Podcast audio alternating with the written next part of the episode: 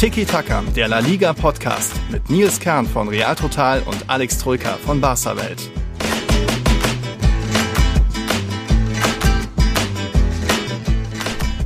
Hola a todos. Es ist soweit. Der große Tiki-Taka-Saisonrückblick kommt jetzt, ist das, wird schon der dritte in unserer Tiki-Taka-Historie. Aber jetzt ein besonderer, äh, der erste mit einem Champions League-Finale davor. Und ich muss schon sagen, Alex, die letzten Tage waren wild. So viel Tiki-Taka hatte ich jetzt gar nicht mehr im Kopf. Aber müssen wir ja machen. Moin. Ja, moin, servus. Erstmal natürlich mal wieder Gratulation. Schon oh, wieder, dass ich gratulieren muss. War ja auch noch. Ja. Da war ja was. Ähm, ich musste aber auch, ich habe auch mitgefühlt mit dir. Also mhm. zum einen ähm, mitgelitten, naja, ähm, mitgefühlt im Sinne von, so ein Champions League-Titel ist natürlich was wunderschön Traumhaftes, mhm. Historisches ähm, für den Verein als Anhänger, als Fan des Vereins, aber mhm. als ja, Mensch, der da auch arbeiten muss für Real Total, könnte es, glaube ich, stressiger, anstrengender nicht sein. Du hast das komplette Wochenende Jo. Ja, 48 Stunden wahrscheinlich locker durchgearbeitet, oder? Ja, Hast du dem, was geschlafen? Mit dem Freitag noch, dem Abschlusstag, sind es eigentlich wirklich 72 Stunden, die ich hier fast komplett am Computer hänge und irgendwann in der Nacht dann von Samstag auf Sonntag um halb sechs, da war schon hell draußen ins Bett gefallen, um dann wenig später wieder weiter. Ja, es gehört dazu, einer muss es machen. Philipp arbeitet ja genauso viel und Adrian ist vor Ort in Paris gewesen. Die haben jetzt auch nicht so viel Schlaf bekommen, aber es ist, herrscht schon einiges dahinter. Und das sind dann nicht nur die 30 Artikel, die man auf Real Total lesen kann innerhalb von ja, 30 Stunden, sondern auch jede Menge auf Social Media, nochmal korrigieren und Bilder hier und äh, ja, Livestreams gab es ohne Ende. Blah. Äh, ja, man, man feiert und freut sich, aber man kann jetzt auch nicht so viel feiern, wie wenn man, naja, der normale Fan ist. Aber das ist ja ein bisschen so unser Schicksal, kennst du ja auch. Äh, ja gut, äh, Champions League Sieg kenne ich jetzt ehrlich gesagt nicht mehr so wirklich. ja, okay. Weiß ich schon gar nicht mehr, wie sich das anfühlt. ähm, aber nee, es ist einfach Ausnahmezeit, ohne Wenn und Aber. Also auch bei Real Total natürlich. Ähm, ich glaube, eine bessere Cover Coverage kann man sich als Madridista ja gar nicht wünschen. Ihr habt ja wirklich da alles, ja. was es zu covern gibt, gecovert. Ähm, schöne Grüße natürlich Super. auch an dein Team, an Janine, mhm. an Adri, an Philipp, genau. an wie sie alle heißen. Ja, ähm, waren alle fleißig. Waren alle sehr fleißig, ja. Und auf dem Platz war Real Madrid fleißig. Mhm, die Real 14. ist da. La Decimo Quarta, ja, die Marke hat es dann ganz gut umgeschrieben. Nicht die Decimo Quarta, sondern die Decimo Courtois. Also das ist ja ein bisschen der Verdienst ist von Thibaut Courtois natürlich. Und ähm, ja, haben wir alle gesehen, neun Paraden, neun Torschüsse, die er abgewehrt hat. Das gab es noch nie nach seit Statistiken, Statistikenerhebung. Ich glaube, Opta hat geschrieben seit 2003, vielleicht 2002 Ika Casillas noch mehr gegen Bayer Leverkusen, aber ich glaube, das waren dann auch in Anführungszeichen nur sechs abgewehrte Schüsse oder so. Also Courtois monströs und ähm, von fast Pfostenschuss Manet über dann diese geile Salah-Ballmitnahme und dann im 1 gegen 1 da auch noch. Das war überragend. Aber ich muss schon auch sagen, Jürgen Klopp sagte auf der Pressekonferenz danach, ähm, dass eben Liverpool hätte auch besser machen können. Von wegen, es waren dann eigentlich auch nur drei, vier richtig gute Chancen. Ansonsten von diesen 24 Abschlüssen, ja, war da auch viel aus der Ferne oder so. Jetzt nicht das mega, mega, mega gefährliche dabei. Also Klopp meinte schon auch, das ging auch noch. Man hätte Real Madrid auch noch mehr Probleme bereiten können. Aber ja. Ja, trotzdem. Aber andererseits, es ist halt ein Champions League-Finale. Also ja. ne, unendlich Chancen wirst du da nicht bekommen, wie in, ja. einem Ligaspiel am 12. Spieltag gegen West Bromwich Albion oder wen auch immer. Also von mhm. daher sind da äh, drei Top-Chancen plus ein Pfostenschuss schon sehr, sehr viel und sehr, sehr gute Chancen. Ja. Ähm, und vor allem die Überlegenheit ist ja, ist ja deutlich geworden durch die Statistik. Ähm, also von daher, ja, bin ich auch ja, bei der Überschrift der Marker und auch bei generell ähm, dem Lob, den, den man so in den letzten Tagen gelesen hat. Das war mal wieder Weltklasse von Courtois. Und kleiner Schlenker, Vorausblick auf unser Tiki-Taka-Team. Es könnte ja sein, wir besprechen es ja später, unser Tiki-Taka-Team in Ruhe. Könnte ja sein, dass er da zumindest in der Verlosung ist, ah. um da im Tor zu stehen. Mal abwarten. Gibt ja auch noch zwei andere Kandidaten oder vielleicht sogar drei, wenn man noch Ledesma mit reinnimmt. Äh, ja, also das war sein Ding. Man hat gemerkt, er wollte es mit am meisten, hat immer gesagt, es ist sein großer Traum, ist endlich das Ding zu gewinnen. War er schon mal in dem Finale dabei, 2014 noch auf der anderen Seite gestanden mit Atletico gegen Real Madrid und jetzt sich das Ding geholt, sich zurecht hat feiern lassen.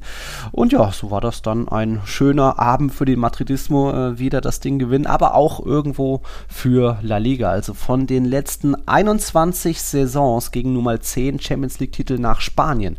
Das sind, ja, das sind ja fast die Hälfte, 47 Prozent. Das ist schon mal spektakulär. Und wenn wir jetzt noch so ein bisschen die Europa League dazu holen, dann wurden in den letzten 22 Jahren, also seit 2000, in 17 Jahren immer irgendwo ein Europapokal gewonnen. Egal, mal Europa League nur, mal nur Champions League, mal beides. Das ist schon, La Liga-Dominanz ist doch weiter da. Und jetzt hat Real Madrid die ersten drei Teams aus der Premier League geschlagen. Das ist doch, ist doch, ist doch gut für Tiki-Taka auch. ist doch gut für Tiki-Taka. Ja, gut für den spanischen Fußball ja. ist es auf jeden Fall. Ähm, auch ein bisschen überraschend. Wir hatten ja die letzten Monate, um nicht zu sagen Jahre, gesagt, ja, der spanische mhm. Fußball baut mehr und mehr ab. Es ging ja los mit ähm, Cristianos Abschied, dann mhm. jetzt im Sommer Messis Abschied und die beiden Granden, die spanischen, sind ja auch nicht mehr so auf dem Niveau ja. gewesen. Oder munkelte man, klar, bei Barca war es ersichtlich, weil man rutschte ja sogar in die Europa League ab. Mhm. Ähm, aber auch Real in den letzten Jahren, ne, gegen Ajax ausgeschieden, 1 zu 4. Ähm, ja, das war zweimal Achtelfinale. Erst Ajax, dann City und dann war man schon wieder ah, im Halbfinale City gegen war, Chelsea. City war Achtelfinale, siehst du, mhm. das hatte ich jetzt so gar nicht ja. mehr auf dem Schirm. Genau, dann war immerhin Chelsea, immerhin auch der der dann ähm, Gewinner, der Titelträger, ja. genau, der Champions League. Aber trotzdem, man hatte das, das, Gefühl, sie bauen mehr und mehr ab, auch spielerisch. Mhm. Ja, zack, ist Real Madrid wieder ganz oben mhm. auf, der, auf dem Podium, auf der Nummer 1 stehend. Und man muss auch sagen, ja, La Liga ist auch scheinbar wieder oh. da auf dem Podium, denn das ist schon eine Hausnummer irgendwie hält man sich da. Und man kann nicht nur sagen, ihr kennt ja den Spruch mittlerweile, El Madrid noch Juega Finales Las Gana, Madrid spielt keine Finals, es gewinnt sie. Auch La Liga-Teams irgendwie haben da eine mittlerweile ziemlich gute Quote. Also so von den letzten 17 Endspielen Champions League oder Europa League, wo Spanier beteiligt waren, gingen alle 17 dann an den Spanier. Das war jetzt auch Villarreal, Europa League und Sevilla Atletico haben ja auch das eine oder andere ähm, Finale noch gewonnen. Also das ist schon auch irgendwie eine starke Statistik. Irgendwie La Liga hält sich da oben, auch wenn es natürlich ein paar Superstars wechseln sind auch Neymar und äh, Ramos und ein paar andere sind jetzt vielleicht Auslaufmodelle und Marcelo wird jetzt gehen und so weiter. Aber irgendwie ist La Liga immer noch ja, ganz vorne mit dabei und zwingt nicht die Premier League in die Knie, aber irgendwie ja, ging jetzt die Champions League doch wieder dahin. Also da Respekt an Real, gut für La Liga. Mal gucken, was das für die Zukunft alles bedeutet. Wenn wir beim Finale bleiben, ich glaube, viele Zuhörer und Zuhörerinnen sind auch ganz gespannt, was du zum Aufreger des Spiels sagst. Ich meinte ja schon auch, äh, auch in der dritten Halbzeit von wegen, das muss eigentlich doch ein Tor sein, das in der 45. Minute Abseitstor von Benzema. Also ja, es war dann Abseits, aber ich konnte, es ist einfach für mich auch nicht aufzuschlüsseln. Hat Valverde jetzt den Ball berührt oder waren das dann nur Fabinho und Konate? Auf jeden Fall sind die beiden vorher dran und für mich ist da einfach auch von Fabinho so viel aktive Bewegung zu, das zu, Bewegung zum Ball, dass man da jetzt nicht sagen kann, der wurde angeschossen und dann ist zufällig der Ball von irgendwie seiner Brust, wo auch immer, dann zu Benzema gelangt. Also ich wundere mich da schon immer noch, dass da Abseits ist. Aber ja, es ist keine hundertprozentige Schwarz-Weiß-Sache. Und jetzt kommst du. Ja, also der Aufreger, boah, der hat für Gesprächsstoff gesorgt, auch in der Kneipe im Irish Pub, wo ich war. Ich habe ja mit äh, zwei Kumpels, die du auch kennst, geschaut. Mhm. Man hatte natürlich auch sehr viel Zeit über diese Szene zu sprechen, denn gefühlt war ja fünf Minuten unterbrochen. Ich habe jetzt die Uhr nicht gestoppt ja. oder nachgezählt, aber gefühlt war das ja wirklich drei bis fünf Minuten Unterbrechung. Und da jeder sind Schäferin und Al-Khelaifi von der Tribüne runter in den Wahrraum haben das, gesagt, nee, nee, kein Das Tor. weiß ich nicht, das weiß ich nicht, aber ähm, es hat ewig gedauert und mhm. es hat, fand ich, auch mit gutem Grund ewig gedauert, denn viel komplexer kann eine Situation ja, ja nicht werden. Die Frage war ja, berührt Valverde den Ball? Ja oder nein? Das ist die eine Teilfrage, mhm. die man sich stellen muss bei der Entschlüsselung der Szene. Ja. Und die andere, und die ist für mich übrigens auch nicht wirklich klar ersichtlich, da, mhm. um da zu sein, aber äh, um da ehrlich zu sein. Und die andere ist der Liverpool-Spieler, ich glaube am Ende war es dann Fabinho. Ja, mit dem Knie Fabinho. Spielt er ihn dann rüber zu Benzema mhm. und wenn ja, wie ist diese Aktion zu bewerten? Mhm. So, das waren ja die beiden, die beiden Schlüsselmomente ich in live in der Kneipe stehen, im Pub stehen, habe für mich anhand der Bilder ausgemacht, dass Valverde ihn spielt den Ball mhm. im Sinne von spitzelt, also berührt, mhm. und dann kommt der Ball halt von ihm. Nur danach hat ja Valverde, äh, Fabinho die, die Kugel abgelenkt. Und die Frage ist, war das jetzt ein deliberate Play, also ein absichtliches, ähm, aktives Spielen des Balles? Mhm. Weil dann ist es kein Abseits. Oder hat er nur irgendwie versucht, da reinzugrätschen, nicht ja. wissend, was passiert, also einfach nur irgendwie blocken, den Schuss mhm. blocken, mhm. irgendwie tackeln, auf gut Glück einen Ball abwehren. Und dann ist es nämlich, dann spielt er ihn natürlich auch, aber dann ist es kein mhm. deliberate Play, ähm, sondern dann wird es, glaube ich, anders naja. genannt. Also quasi eine, er spielt ihn nicht aktiv, wollend, also wie ein Pass, ne? das ist ein mhm. aktives mhm. Spiel, du weißt, was du machst, du willst den Ball spielen oder du willst den Ball wegdreschen und wenn du dann drüber säbelst, aber ihn berührst, hast du trotzdem aktiv gespielt, aber wenn du reingrätschst und irgendwie versuchst nur zu blocken und der Ball hoppelt dann irgendwie über dein Bein, wird das scheinbar anders gehandhabt. Mhm. Und so haben die entschieden, die Schiedsrichter. Also Ballberührung, Valverde ja und mhm. kein deliberate Play der Liverpool-Spieler oder des Liverpool-Spielers, sondern ja, eben. Konate hat ja auch noch berührt, ja. Hat er auch noch berührt, so. Mhm. Ähm, das war übrigens auch im, in der Kneipe im, im Irish Pub meine Wahrnehmung. Mhm. Und ein Kumpel von dir war ja jahrelang Schiedsrichter, der Calippo, mhm. Grüße an, an dieser mhm. Stelle. Also wirklich Schiedsrichter, hat 10, 15 Jahre da auf Amateurlevel gepfiffen und wir waren uns tatsächlich einig, dass wenn Valverde dieses Ding den Ball berührt, wonach es aussieht, mhm. dass er deswegen nicht zählen darf. Aber das war jetzt unsere, ja. nach gefühlt drei, drei Sider, ne? unsere gefühlte Wahrnehmung.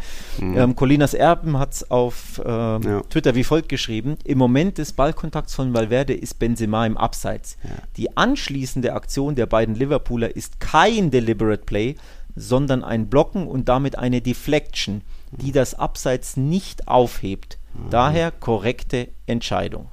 So. Und dann hat Colises Erben noch nachgeschoben, dass die Überprüfung so lange gedauert hat, könnte daran gelegen haben, dass es schwierig war zu sehen, ob Valverde überhaupt am Ball war. Mhm. Womöglich wurde auch ein Deliberate Play diskutiert. So. Und genau das war auch meine mhm. Empfindung live in der Kneipe, dass A, sie versuchen herauszufinden, ob Valverde den Ball berührt hat, weil das super schwer zu sehen war. Mhm. B, Sie diskutieren, ob das ein deliberate Play der Liverpooler ist oder eben so eine Deflection, wie es Colinas Erben schreibt. Ja. Aber du siehst schon, ne? Also viel mhm. komplexer kann die Abseitsregel in dem Moment in der Szene gar nicht sein. Also, boah. Ähm, ich glaube, wir sind uns unterm Strich einig, Liverpool hatte da schon auch ein bisschen Duse. Mhm. also man kann es auch anders entscheiden. Ja.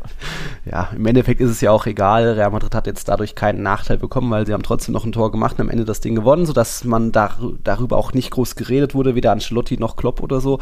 Aber wenn, dann hätte das nochmal der große Aufreger werden können, weil das eben auch für mich ist jetzt, jetzt nicht, dass Fabinho angeschossen wird und von der Brust zufällig landet der Ball dann äh, bei Benzema, sondern er geht halt irgendwie dahin. Ja, es war dann das Knie und nicht der Fuß, mit dem man den Ball spielt. Aber es ist keine Schwarz-Weiß-Szene. Ich habe da jetzt auch nicht gesehen, dass Valverde den Ball getroffen hat. Aber gut, ähm, es ging ja dann noch gut aus. Von dem her müssen wir damit irgendwie leben, dass es einfach super schwierige, im, im wichtigsten Spiel der Saison, super, auch, sehr, auch da super schwierige Sachen geben kann, wo es nicht ein klares Ja oder ein klares Nein geben kann. Also muss, man muss sagen, die, die, die, Hauptproblematik bei der Szene ist ja diese Deliberate Play-Regel. Ähm, da gab es ja häufiger Entscheidungen. Erik Garcia beispielsweise hat, ich erinnere mich beim Nations League-Finale gegen Italien, hat einen Ball berührt. Also mhm. der wurde gespielt auf ähm, Wer war, wer war im Finale? Weiß ich schon gar nicht. Frankreich, glaube ich, genau. Ähm, letzten Sommer. Mhm. Dann wurde ein Ball gespielt, der Frankreich-Stürmer, ich weiß nicht, ob es Mbappé war oder wer auch immer, war im Abseits beim mhm, ja. Pass. Außen. Eric, Eric Garcia berührt den Ball, also will zum Ball gehen, zum Pass, ja, will ja, den Pass abfangen, versucht ihn zu grätschen, berührt ihn, aber der Ball, aber kann ihn nicht, kann ihn nicht mhm. komplett abfangen. Der Ball geht also weiter zu Mbappé, der eigentlich im Abseits steht oder stünde der macht das Tor. Und der Schiedsrichter hat entschieden, kein Abseits, weil Eric Garcia den Ball deliberate geplayt hat. Also wohlwissend reingegrätscht hat, um ihn abzufangen, aber ihn einfach nicht richtig abfangen konnte. Und obwohl der Franzose im Abseits stand, ja. hat das Abseits nicht gezählt, weil sie sagen, naja, deliberate play ist, du wolltest den Ball spielen. Also die Regel ist ja das, hm. das, das Hauptproblem hier, dass hm. sie einfach bescheuert ist. Macht das mit dem deliberate play weg. Wenn Abseits ist, bei Ballab Abgabe und der Ball soll zu dem Spieler kommen, dann ist Abseits. So, wenn du es so handhaben würdest, würdest du hier auch gar nicht über Deliberate Play reden, mhm. weil Valverde ist ja am Ball. Mhm. Zumindest laut mancher Fernsehbilder. Also so mhm. haben sie es entschieden. Und dann sagst du, ja, dann ist ja wurscht, ob die anderen noch abfälschen oder nicht. Der hat den Ball berührt, der Madrid-Spieler. Ein anderer Madrid-Spieler steht im Abseits, das ist ja auch zweifellos, dann ist Abseits. Also Deliberate Play verkompliziert diese Regel, verkompliziert ja die Situation völlig. Naja, okay das, der Moment war eben für mich so, ah, Ceferin 1-0 gegen Real Madrid, äh, aber davor hat er ja eigentlich schon eine Niederlage kassiert, weil die UEFA hat sich mal wieder nicht von ihrer guten Saison äh, präsentiert. Für mich ist das sogar im, in der Saison nach der Super League-Verkündung, jetzt musste ja die, die, der UEFA lag jetzt viel daran, dass 21, 22 eine super Saison wird, dass sie viel super organisieren, dass ganz Europa sagen kann, hey, hier ist alles wunderbar. Ja, wenn wir so ein bisschen zurückblicken auf die letzten Monate, das war dann nicht nur diese Champions League-Auslosung, die wiederholt werden musste, oder auch davor schon eher im Finale Chaos, wo auch jede Menge ähm, Fans illegal mit im Stadion dabei waren. Ähm, Chaos natürlich auch beim Europa League-Finale hat man zuletzt schon besprochen, dass dort irgendwie die Infrastruktur katastrophal war und keine Getränke. Und auch Eintracht Frankfurt hat sich, glaube ich, heute am Montag offiziell da beschwert oder eben Pressemitteilung rausgebracht. Und dann eben auch in einem Champions League-Finale, wo ja wirklich dann die ganze Welt zuschaut, da dann auch so ein Chaos. Den Anstoß zwei, dreimal verschoben, 37 Minuten am Ende zu spät ähm, wo es dann erst irgendwie heißt, ja, weil die Fans alle zu spät sind. Nee, weil einfach Chaos bei den Einlasskontrollen war und man jetzt nicht weiß, da ist jetzt die Polizei mit irgendwie unverhältnismäßigen Maßnahmen schuld, Pfefferspray äh, in die Menge sprühen, wo dann Kinder stehen oder sind es die französischen Behörden, die irgendwie irgendwas falsch organisiert haben. Es war ja eh die Verschiebung von St. Petersburg nach Paris, war ja erst im ja, März vermutlich woran ist da jetzt schuld? Aber auf jeden Fall, da eben Schäferin, UEFA und Co. mal wieder verloren und sich eben nicht von einer guten Seite präsentiert, oder? Ja, katastrophale, katastrophale ähm, Organisation. Ähm, aber wer Schuld hat, das ist natürlich schwer, ja. schwer zu sagen. Ähm, es gibt, gab ja wirklich tausende Artikel, ja. ähm, ne, um das nachzulesen. Es ging ja los mit diesem Nadelöhr, das, also nur, vor allem hat es nur die Liverpool-Fans scheinbar betroffen, mhm. weil das bei, auf ihrer Seite so ein Nadelöhr gab, in, unter so einer Brücke oder in so einem, mhm, weiß ich nicht auch, was, ja. Tunnelzugang oder irgendwie so, wo, wo 20.000 Leute durchgefühlt irgendwie eine, nur eine 3 Meter Öffnung mhm. gehen sollten. Ähm, dann war das Tor irgendwie nur hinten, ähm, dann waren sie ja so in, in, so einem Käfig und weil da der ein oder andere vor allem weil sie ausharren mussten, stundenlang, mhm. dazu kommt es ja noch dazu, die konnten ja nicht einfach durchgehen und dann, weil sie so lange ausharren mussten, der ein oder andere ist über den Zaun scheinbar geklettert ja. und darauf hat die Polizei mit Pfefferspray und so reagiert. Und auch abgeriegelt. Ähm, also katastrophale Organisation, dann muss ich natürlich fragen, wer kam auf die Idee da auch die Busse, also die, die Polizeibusse haben scheinbar dieses Nadelöhr nochmal verengt. Ah, ähm, kann ich dir jetzt nicht sagen. Hat die UEFA das organisiert? Ist das der Veranst also dem, die Stadt Paris? Ist es die, ne? Ja.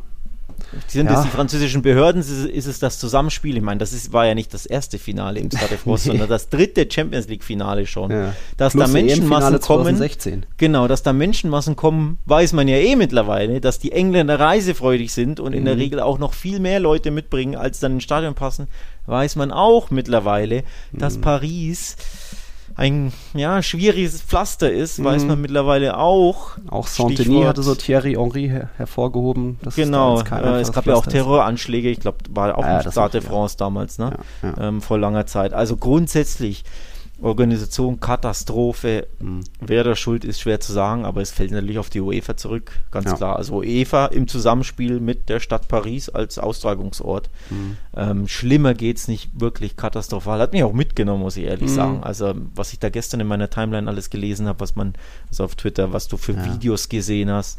Äh, boah, ist das schlimm. Also, Kids, die Pfefferspray ins Gesicht bekommen oder auch Leute, die ausgeraubt wurden, das sind ja dann wirklich Diebesbanden durchgezogen, haben die Autos überall auf den Parkplätzen geplündert, Scheiben eingeschlagen. Ähm, ich kenne so ein paar Madridistas, die sind dann auch selbst noch durch die Straßen, haben sich gruppiert, damit andere, um irgendwie andere zu schützen, weil ständig Leute immer noch ausgeraubt wurden nach dem Spiel. Also äh, keine eine katastrophale Szene, dass da dann die Polizei sich auch zurückzieht und sagt, hey, es läuft hier aus dem Ruder, wir machen jetzt erstmal, wir lassen das irgendwie erstmal geschehen und halten uns raus, bevor wir noch mehr schlechte Presse kriegen durch Pfefferspray-Einsatz. Also katastrophal. Ja, und das in, in so einer Weltstadt. Also es war jetzt eben nicht St. Petersburg, wo man irgendwie gedacht hatte oder keine Ahnung, was da passieren könnte. Hm, Mal schauen, was da die UEFA noch macht, was es da noch an Mitteilungen und Berichten und Ergebnissen letzten Endes geben wird. Wir schauen noch ein bisschen Decimo Quarta, das große Thema. Da hatte uns auch Johannes Seitz geschrieben. Ich habe natürlich auch in den Streams äh, am Samstag, Samstag und Sonntag schon viel erzählt, aber er fragt mich da nochmal, was jetzt mehr Wert hat, ob es ja, jetzt die Decimo Quarta ist, weil so das Ende einer Ära ist und irgendwie Marcello geht und so weiter, oder war eher La Decima noch wichtiger oder irgendwie diese drei Champions League-Titel in Folge? Was war da jetzt das Beste? Also erstmal natürlich alles sehr schwer miteinander zu vergleichen, aber so rein vom, was es ohne die anderen nicht gegeben hätte, es glaube ich trotzdem noch steht ein bisschen La Decima über allem. Ohne La Decima weiß ich nicht, ob es den Hattrick gegeben hätte, äh, ob es jetzt Decimo äh, Quarta gegeben hätte.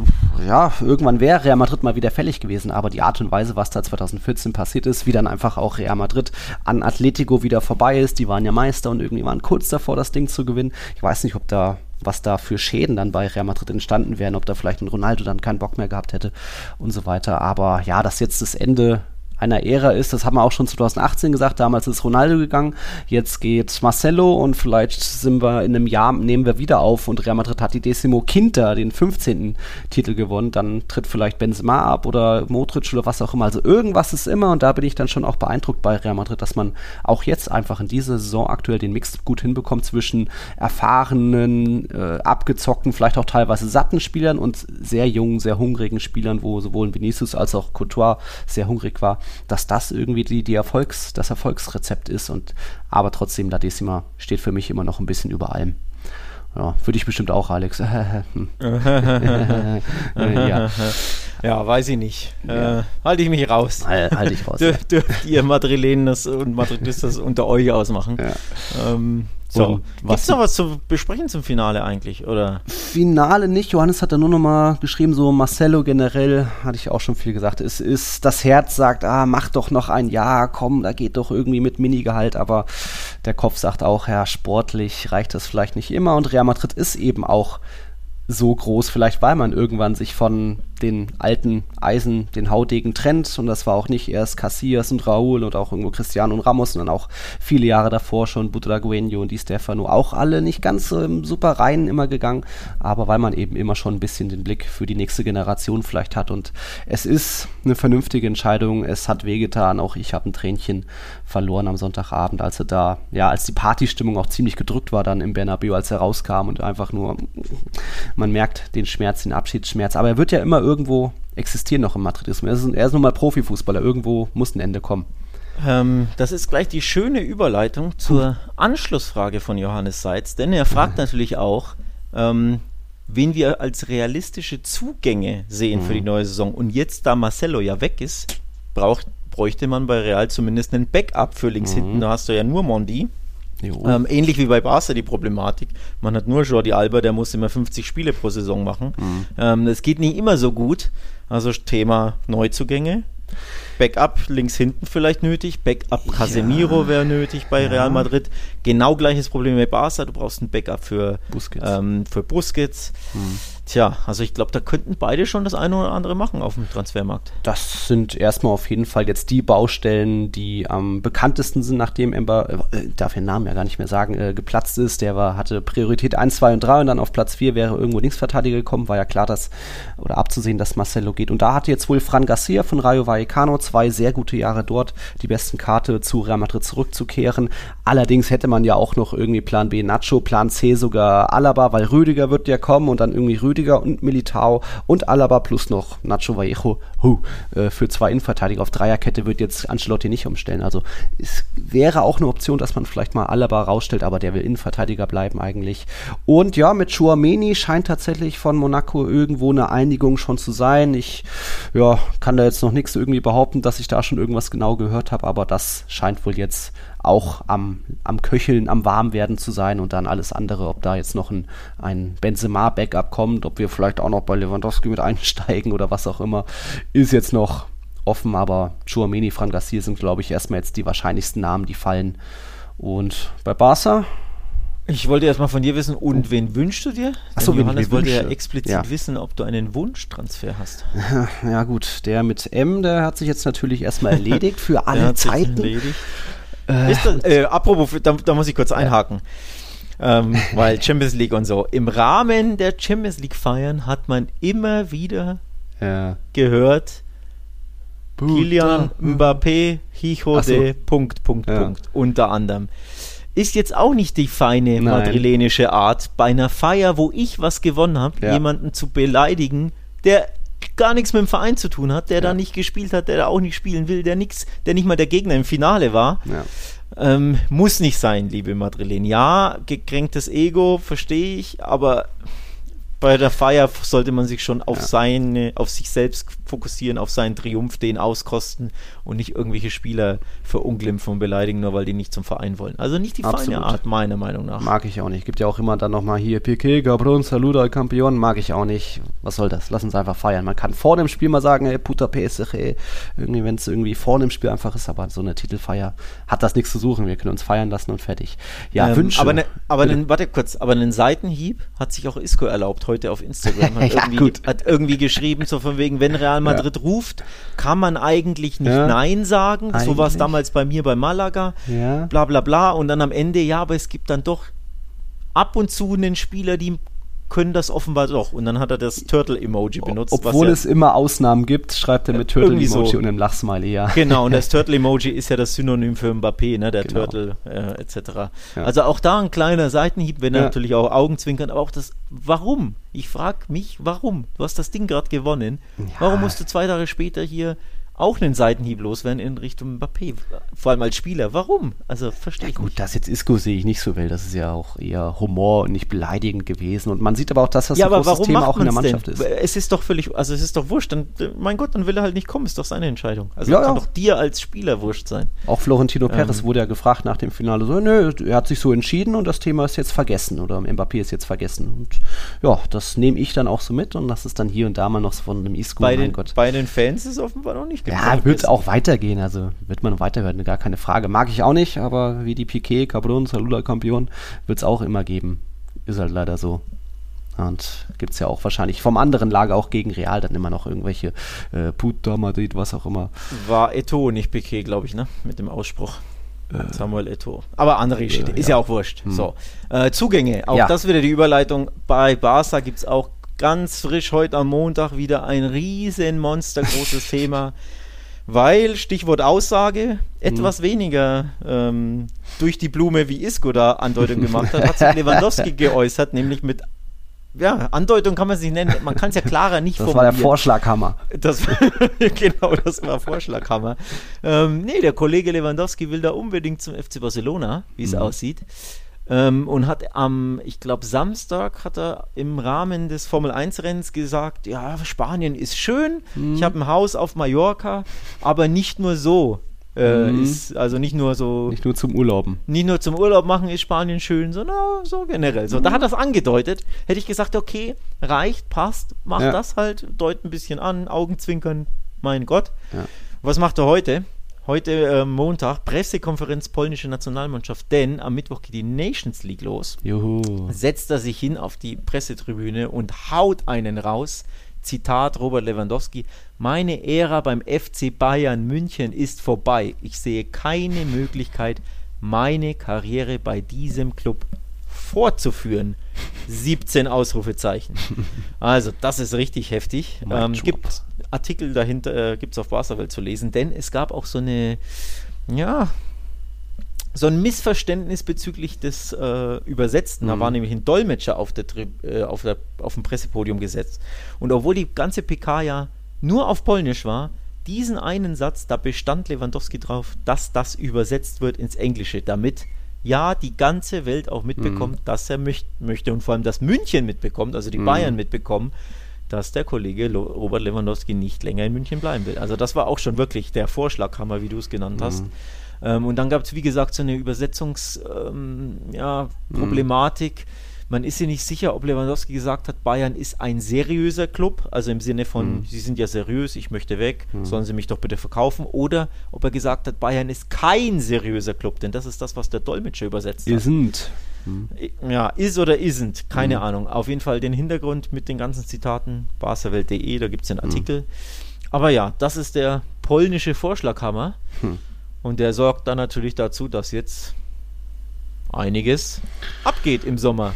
Du sagst, du hast zu mir im Vorgespräch gesagt, man muss, warum denn unbedingt Barca? Er könnte ja auch woanders hin. Ja, Weil er hatte, Perez sagte damals auch schon, weiß würde dir gut stehen. Er hat ja den Namen FC Barcelona explizit nicht in den Mund genommen, muss ja. man dazu sagen. Ne? Weder jetzt auf der PK ja. noch hier im Rahmen des Formel 1 Rennens. Es war ja nur Spanien ist schön und es ja. war nur meine Ära bei Bayern ist vorbei, meine Karriere ist bei diesem Club ist beendet. Also kein ich will zum FC Barcelona. So, wir werden natürlich jetzt in den nächsten Tagen die spanischen Medien, vor allem die mhm. Boulevardmedien, wenn sie hier wieder auf Barca einschießen, so von wegen oh, charakterlos und den Kopf verdreht und wie bei mhm. Dembele und er streikt und will nicht.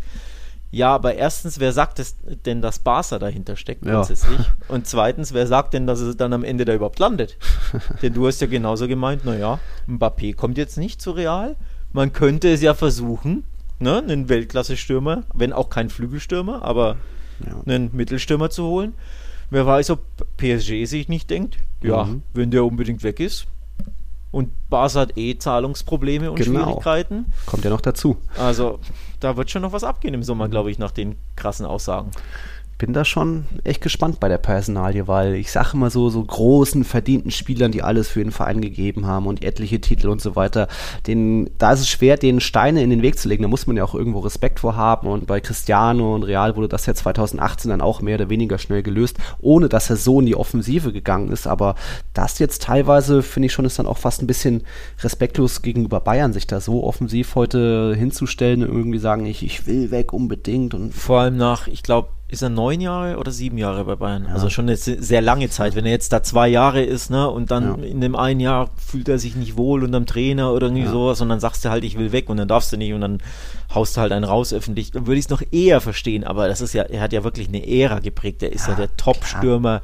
Ähm, manche könnten sogar sagen, der beste aller Zeiten bei Bayern. Also klar, so. Gerd Müller schwebt über allem, mhm. aber die Zahlen zeigen es ja. Ich glaube, er hat besser, einen besseren Toreschnitt als Gerd Müller sogar, ja. was die Minuten anbelangt. Bin mir nicht sicher, habe die Statistiken nachgelesen, jetzt nur aus dem Kopf heraus. Also er ist ja wirklich eine, ein All-Time-Great bei Bayern. So, das ist schon wirklich eine besondere Verbindung ja. vermeintlich. Auch wenn er natürlich, er ist nicht aus der Jugend, er ist ja nicht mal Deutscher, aber trotzdem, das ist schon hart. Also aus Bayern-Sicht, boah, das ist schon nicht die feine Art, da gebe ich dir schon auch recht. Das, ja, das schmerzt schon, ja. Wenn man die Bayern kennt, auch stolzer Verein, auch gerne mal dickköpfig, auch wenn Hönes nicht mehr so im Tagesgeschäft mit drin ist.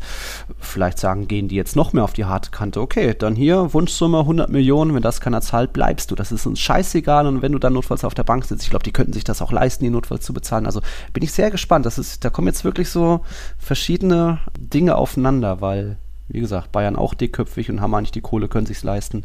Die brauchen natürlich Nachfolger und das heißt ja auch, dass er irgendwo gekränkt war, dass sie wegen Haaland nachgefragt hatten. Aber natürlich musst du als Verein immer auch mal irgendwo einen Plan B im Kopf haben und irgendwo dich ein bisschen umschauen. Also ich bin da eher noch Team Bayern, auch wenn ich natürlich, wie gesagt, ihn mir gut in Spanien, speziell auch im weißen Trikot vorstellen könnte. Aber das ist wirklich noch weit weg. Da gibt es noch keine Gerüchte. Also auf jeden Fall hält uns das in Atem, da sind ja. wir uns einig. Das wird noch, vor allem es eskaliert ja wirklich täglich. Ne? Also vor drei Tagen hätte ich jetzt auch nicht gedacht, dass der jetzt auch, ähm, sich da hinstellt mhm. ähm, auf einer PK und dann so einen raushaut, weil er eher nicht bekannt dafür ist, dass er so Krawall macht, ne? dass ja. er öffentlich da genau. gegen seinen Verein schießt. Das heißt, seit, seit Jahren hast du ja nie irgendein böses Wort gegen irgendwas gehört von ihm. Ne? Also er ist ja wirklich eigentlich der Musterprofi schlechthin mhm. ähm, dahingehend. Von daher ja, ist das jetzt krass eskaliert.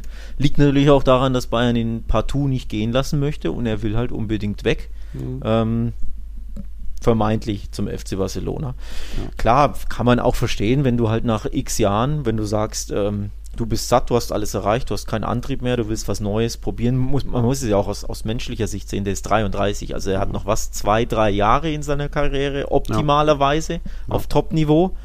Und vielleicht hast du die, ist das die letzte Chance, auch zu einem Top-Verein zu gehen. Mhm. Denn, ne, 33, du bist nicht mehr der Jüngste. Ähm, wer weiß, mhm. ob du nächstes Jahr, auch wenn du nächstes Jahr ablösefrei bist, aber wer weiß, wie dann die Planungen bei den Vereinen sind. Ne? Ähm, von daher, aus menschlicher Sicht, so karrieremäßig verstehe ich schon auch, dass du sagst, ich möchte jetzt, vor allem verstehe ich es aus, ähm, aus Sicht der ähm, ja, seiner Karriere in der Bundesliga, der schießt seit ja. sieben, acht, neun Jahren alles kurz und klein, wird jedes Jahr Meister. Ja. Um ehrlich zu sein, ich habe so einen Kumpel. Genau, je, bricht Rekorde. Ich habe es einem Kumpel gesagt vor ein paar Tagen. Ich habe mich gewundert, dass er sich nicht früher gelangweilt hat, mhm.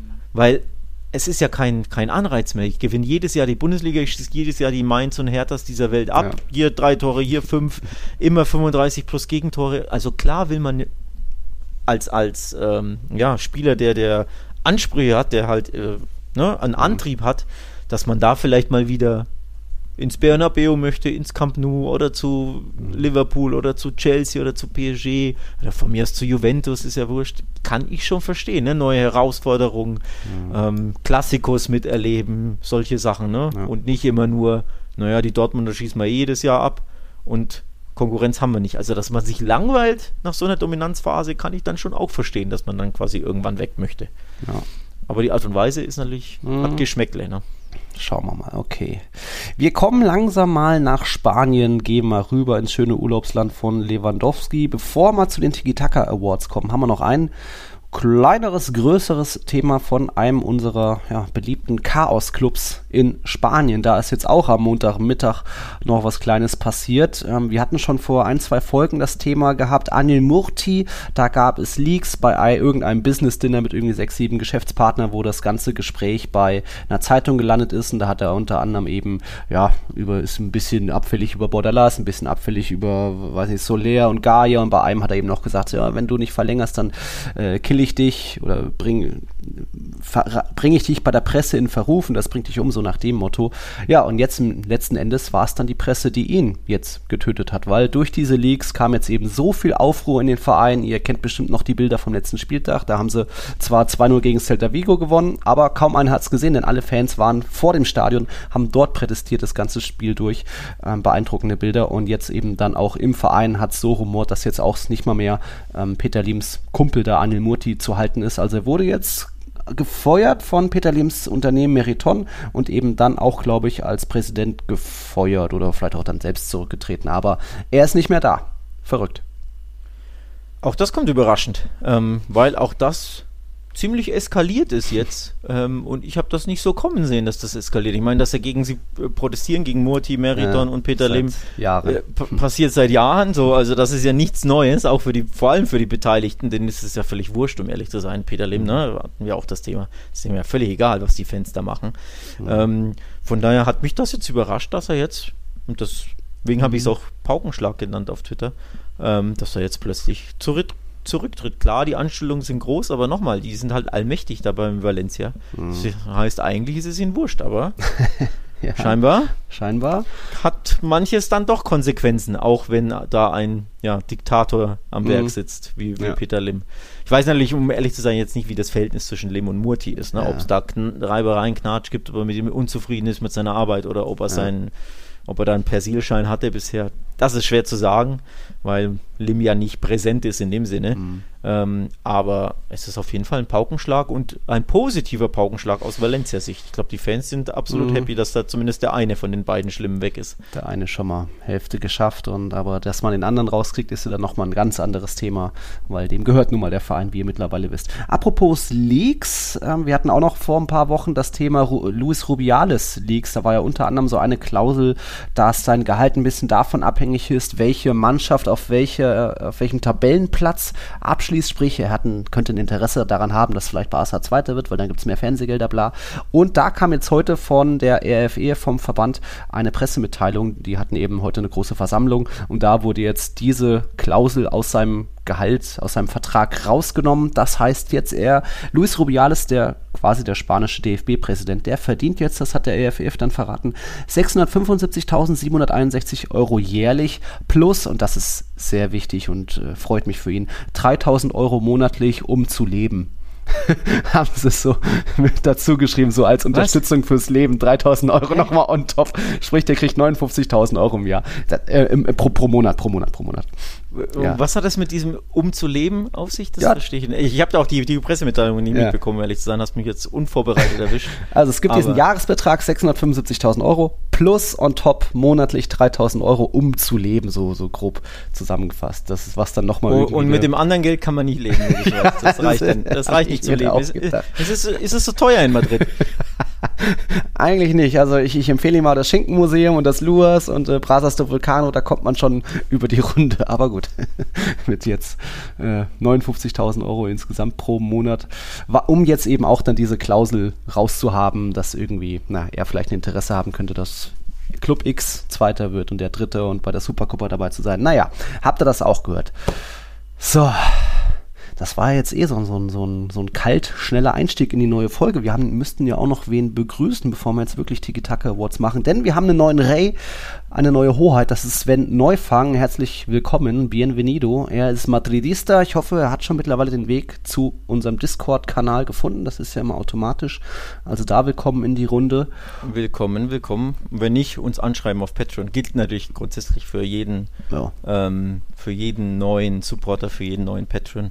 Ähm, guckt euch die Kategorien. Genau, guckt euch die Kategorien an, patreon.com slash Podcast und da gibt es eben ähm, in bestimmten Kategorien bestimmte Goodies, beispielsweise Zugang zum Discord Kanal zu unserem kleinen Forum sozusagen. Mhm. Ich bin heute auch mit Johannes ein bisschen auf Discord ausgetauscht. Mhm. Ähm, also guckt da mal rein, supportet uns, wenn ihr Bock habt. Mhm. Ja, und das war jetzt 40, fast schon 40 Minuten Geplänkel, Herr Kern, um zum Vorspiel. um Vorspiel, um zum eigentlichen Thema dieser Folge zu kommen. Lag ja nicht nur an mir, wenn du hier. Ja, habe ich ja nicht gesagt. Ja. Ähm, ja. Da war ja, da war ja ein bestimmter Erfolg am Aha. Wochenende auch dran schuld, ne? Ein, genau. ein weißer Triumph. Unter so, anderem. Aber jetzt Vorspiel, Geplänkel vorbei. Wir steigen jetzt hart ein in Mit die Rückschau. Na, Rückschau weiß ich nicht. Hm. Wir ja. wollen jetzt nicht drauf zurück. Saisonabschluss. Am, genau, was halt. am dritten Spieltag war, sondern Saisonabschluss, genau. Mit ein paar Awards, das hatten wir ja letztes mhm. Jahr auch schon, das war ganz witzig. Ja. Ähm, wir, wir haben da eben so sechs unterschiedliche Kategorien. Das ist so der Rookie der Saison, dann kommt der Trainer der Saison dann ein bisschen Überraschung und Enttäuschung der Saison, jeweils Club und Spieler.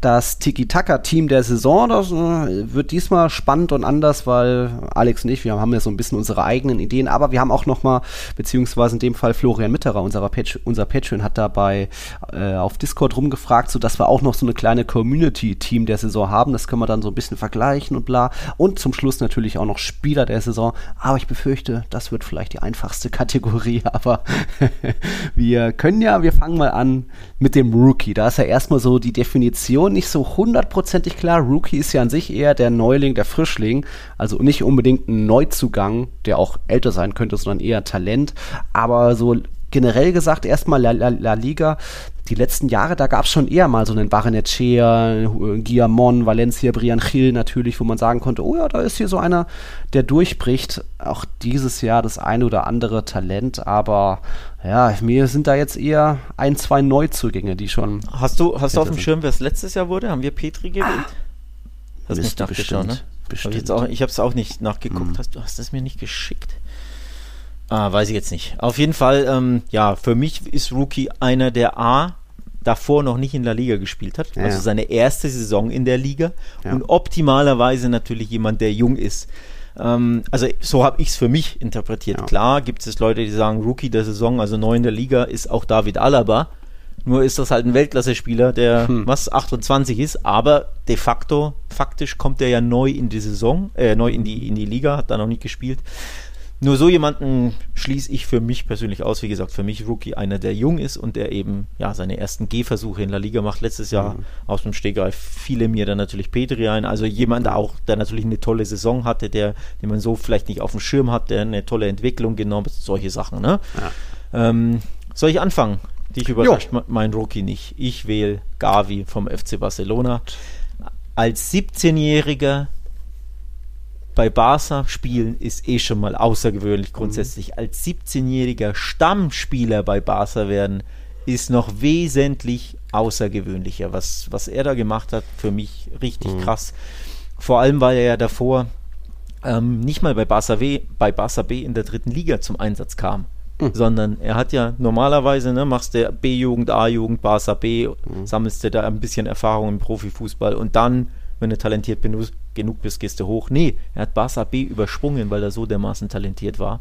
Auch natürlich, weil Barca finanzielle Probleme hatte, Probleme im Mittelfeld, Verletzungen mhm. etc. Ähm, aber trotzdem brutal. Am Ende kam er auf 46 Pflichtspiele für den FC Barcelona in der Saison. Nur zwei Spieler im ganzen Kader haben mehr. Marc-André Stegen, der Stammkeeper, hm. und Busquets. Ah, so, doch, okay. Das, das ist schon krass. Ja. In La Liga kam Gavi in 34 von 38 Ligaspielen zum Einsatz und zwar, Achtung, und das ist die, krasse Zahl, 28 mal Startelf. Also das sind für mich alles Zahlen und dann ah. Nationalspieler wurde er ja auch, das mhm. fand ich dann auch be beeindruckend, wie schnell er da, ne?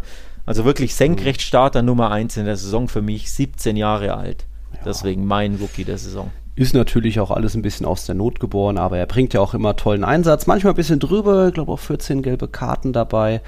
Geht an sich schon in Ordnung. Jetzt für einen anderen jungen Rookie, Eduardo Camavinga, der ist 19 Jahre alt. Der war jetzt nicht immer Stammspieler oder eigentlich nie wirklich. Hat jetzt auch eher in der Champions League als in La Liga für Furore gesorgt. Deswegen müssen wir da nicht drüber reden. Ja, David Alaba ist eigentlich der Top-Neuzugang der Saison, aber 29 Jahre alt schon.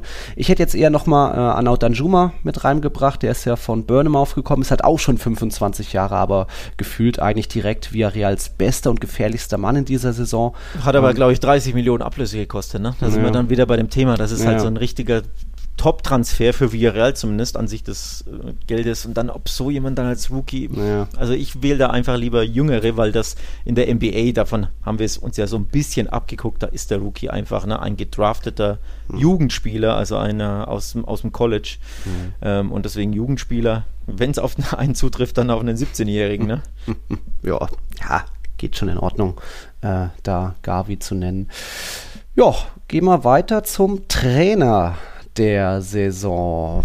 Können ja erstmal noch andere mögliche Kandidaten abarbeiten. Das wäre zum Beispiel der älteste Trainer in der Liga, das ist Manuel Pellegrini, der einfach Betis nochmal verbessert hat. Vorsaison Platz 5, jetzt Platz, äh, Vorsaison Platz 6, jetzt Platz 5, eine von drei Mannschaften, die die 100-Tore-Marke in dieser Saison geknackt haben. Und natürlich spielt auch ein bisschen dazu, dass er auch in der Europa League ganz okay waren und in der Copa del Rey natürlich gewonnen haben.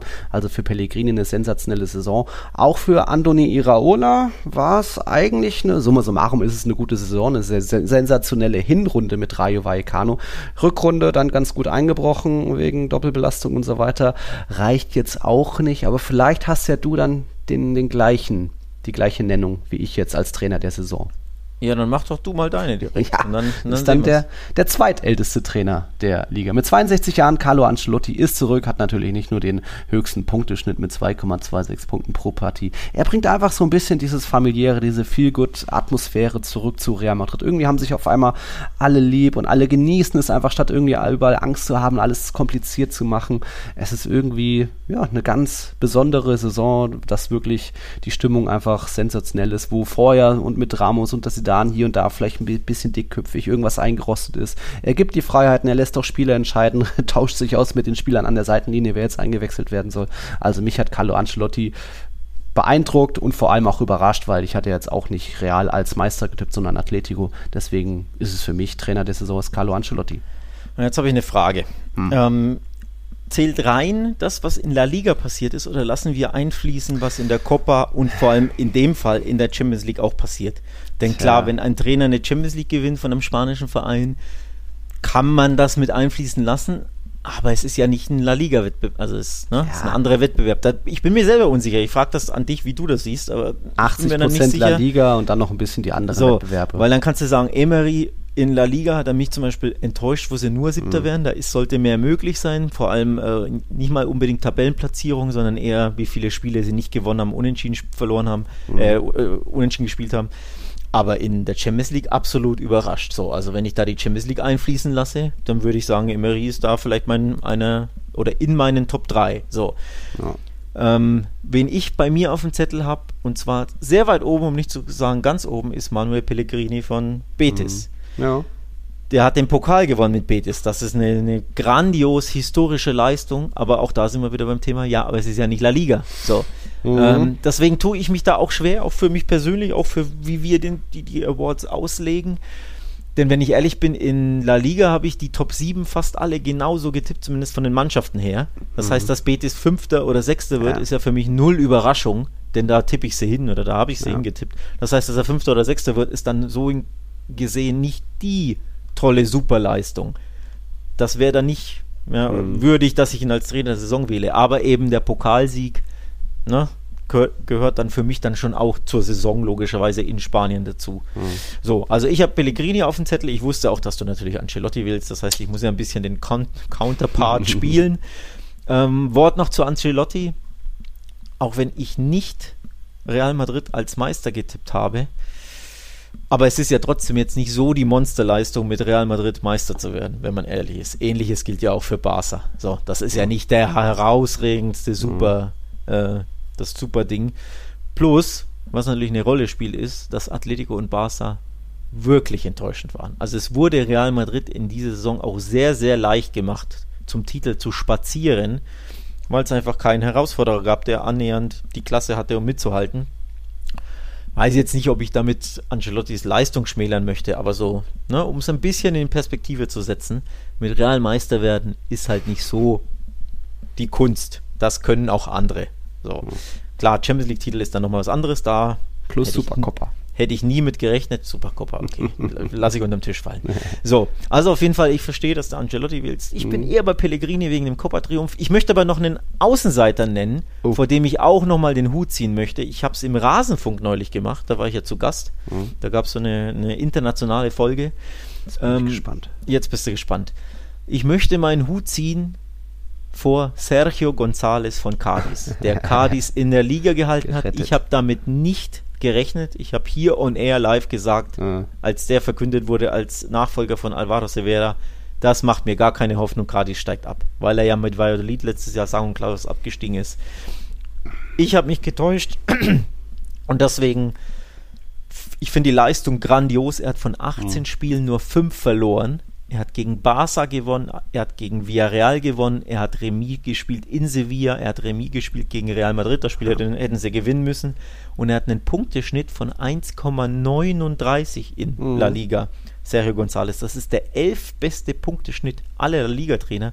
Und er hat ja nur 18 Spiele ja. gecoacht. Wenn man das hochrechnet, auf eine ganze Saison, ist das irgendwie ein Top 7, Top 8 Wert. Also so ja. in die Richtung geht es. So. Ja.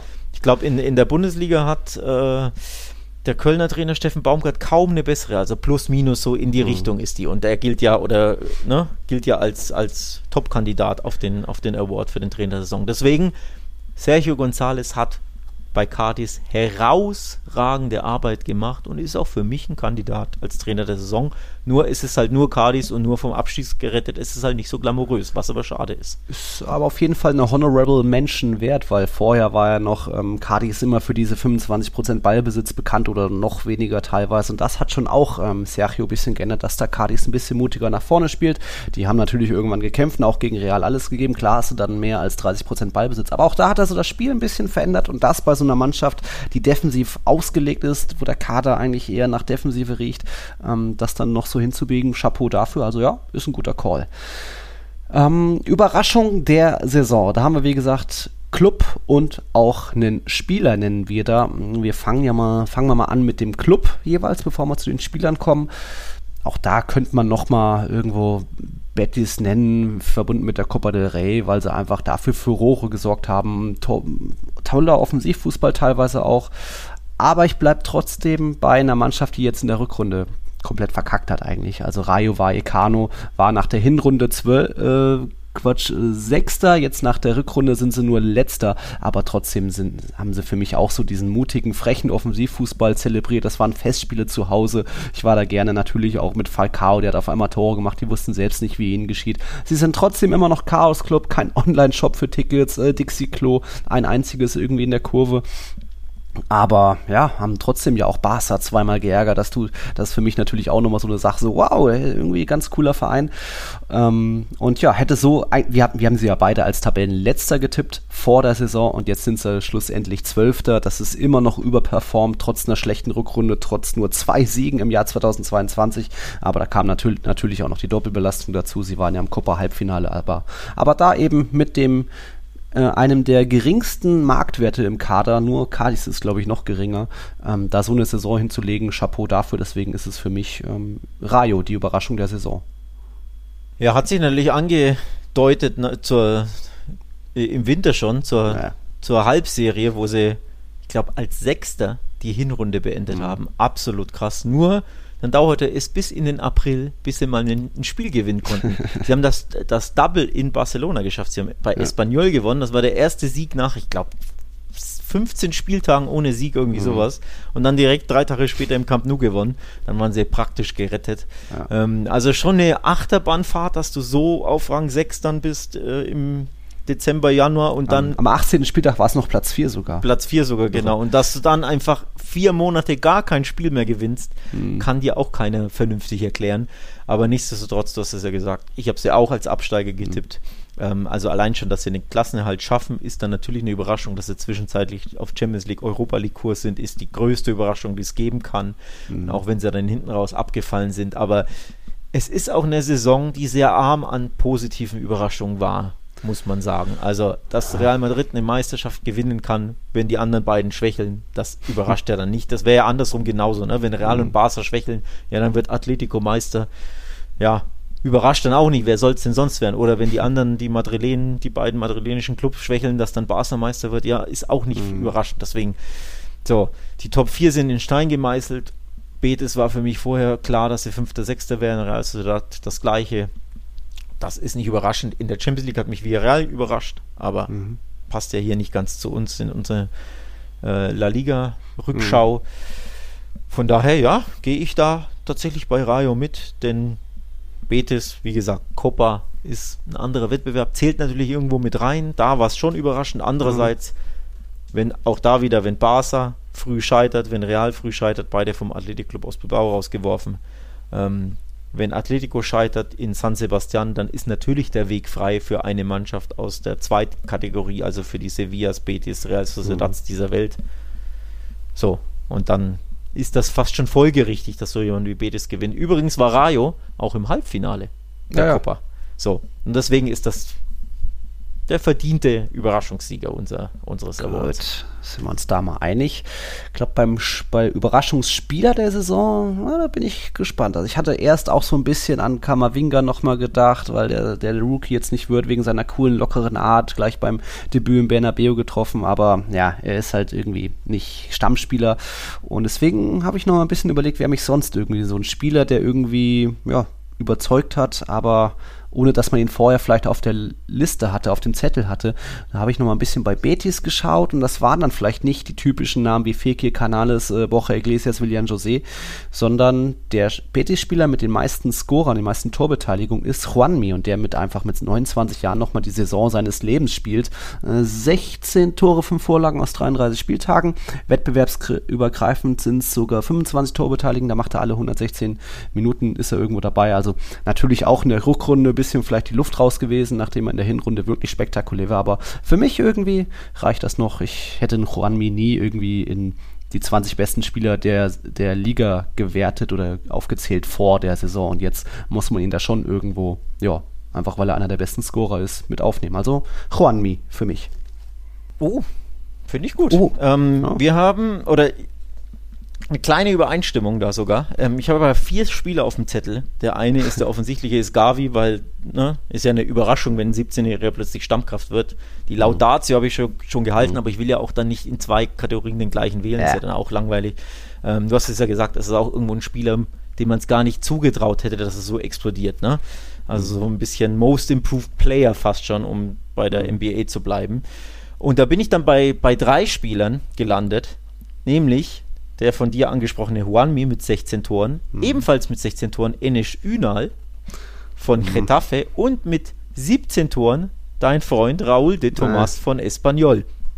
Alle drei mit einer herausragenden Torquote, die ich allen dreien so nicht zugetraut hätte, um ehrlich zu sein. Vor allem, wenn man überlegt, dass Enes Ünal und äh, bei Getafe spielt, der ja, eh Probleme haben, Tore zu schießen und Raúl de Tomas bei Espanyol, die ne, ja jetzt auch nicht bekannt dafür sind, dass sie alles in Grund und Boden schießen. Also das sind so die, die drei Überraschungsspieler, die auch alle im, im fortgeschrittenen Alter sind. Okay, Ünal ist, glaube ich, 25, aber Juanmi und Thomas auf jeden Fall schon.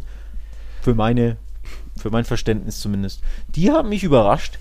Also, dass ein Raul de Thomas mehr als 15 Tore hat, ist doch klar, der bombt doch Echt? immer. Er ist der Einzige, der schießen darf bei Espanyol. Aber bei Espanyol, das ist schon... Ja, man muss auch da, okay. kein normaler Aufsteiger, die haben so eine finanzielle Kraft. Das stimmt, naja. das stimmt, das stimmt. Man muss natürlich dazu sagen, äh, von seinen 17 Toren sind 5 Elfmeter. Das ja. ist so ein kleiner Asterix, ne? so ein kleiner... Asterix? Naja, halt in, in, das Sternchen. So. Ähm, okay. Deswegen Nee. Ja, können wir uns einigen auf Juan. Habe ich überhaupt nichts dagegen. Denn wie gesagt, ja, für mich eine der drei Überraschungen und ja. Ich hätte es ihm ja im Leben nicht zugetraut, dass der überhaupt zweistellig. Also wenn du mir ja. eine Wette angeboten hättest, der macht mehr als zweistellig, da hätte ich, da hätte ich 10 Carbums dagegen ja. gesetzt, ja? oder, oder, oder 5 Iskender. Übrigens, oh. den, auf den warte ich noch, ah, Kollege Kern. Ja? Fällt mir jetzt nur ein. Nee, ja aber noch. können wir uns auf jeden Fall einigen. Also Ünal, Juanmi, Tomaso meine drei. Und wenn du dann auch Juanmi auf dem Zettel hast, dann nehmen wir den. Das, das Viertbester Scorer der Saison. Und Ünal und Raul de Thomas sind auch Spieler, die einfach sehr viele Bälle verlieren und da auch in den Statistiken oben liegen, irgendwie da ein bisschen schlampig sind. Aber klar, sie sind die einzigen, die gefühlt abschließen dürfen bei ihren Vereinen. Natürlich kommt da ein bisschen was. Aber soll auch nicht die Saison schmälern. Ünal sensationell. Äh, was der zwischendurch hat ja auch real ähm, die Niederlage herbeigeführt. Aber Juanmi Herzlichen Glückwunsch.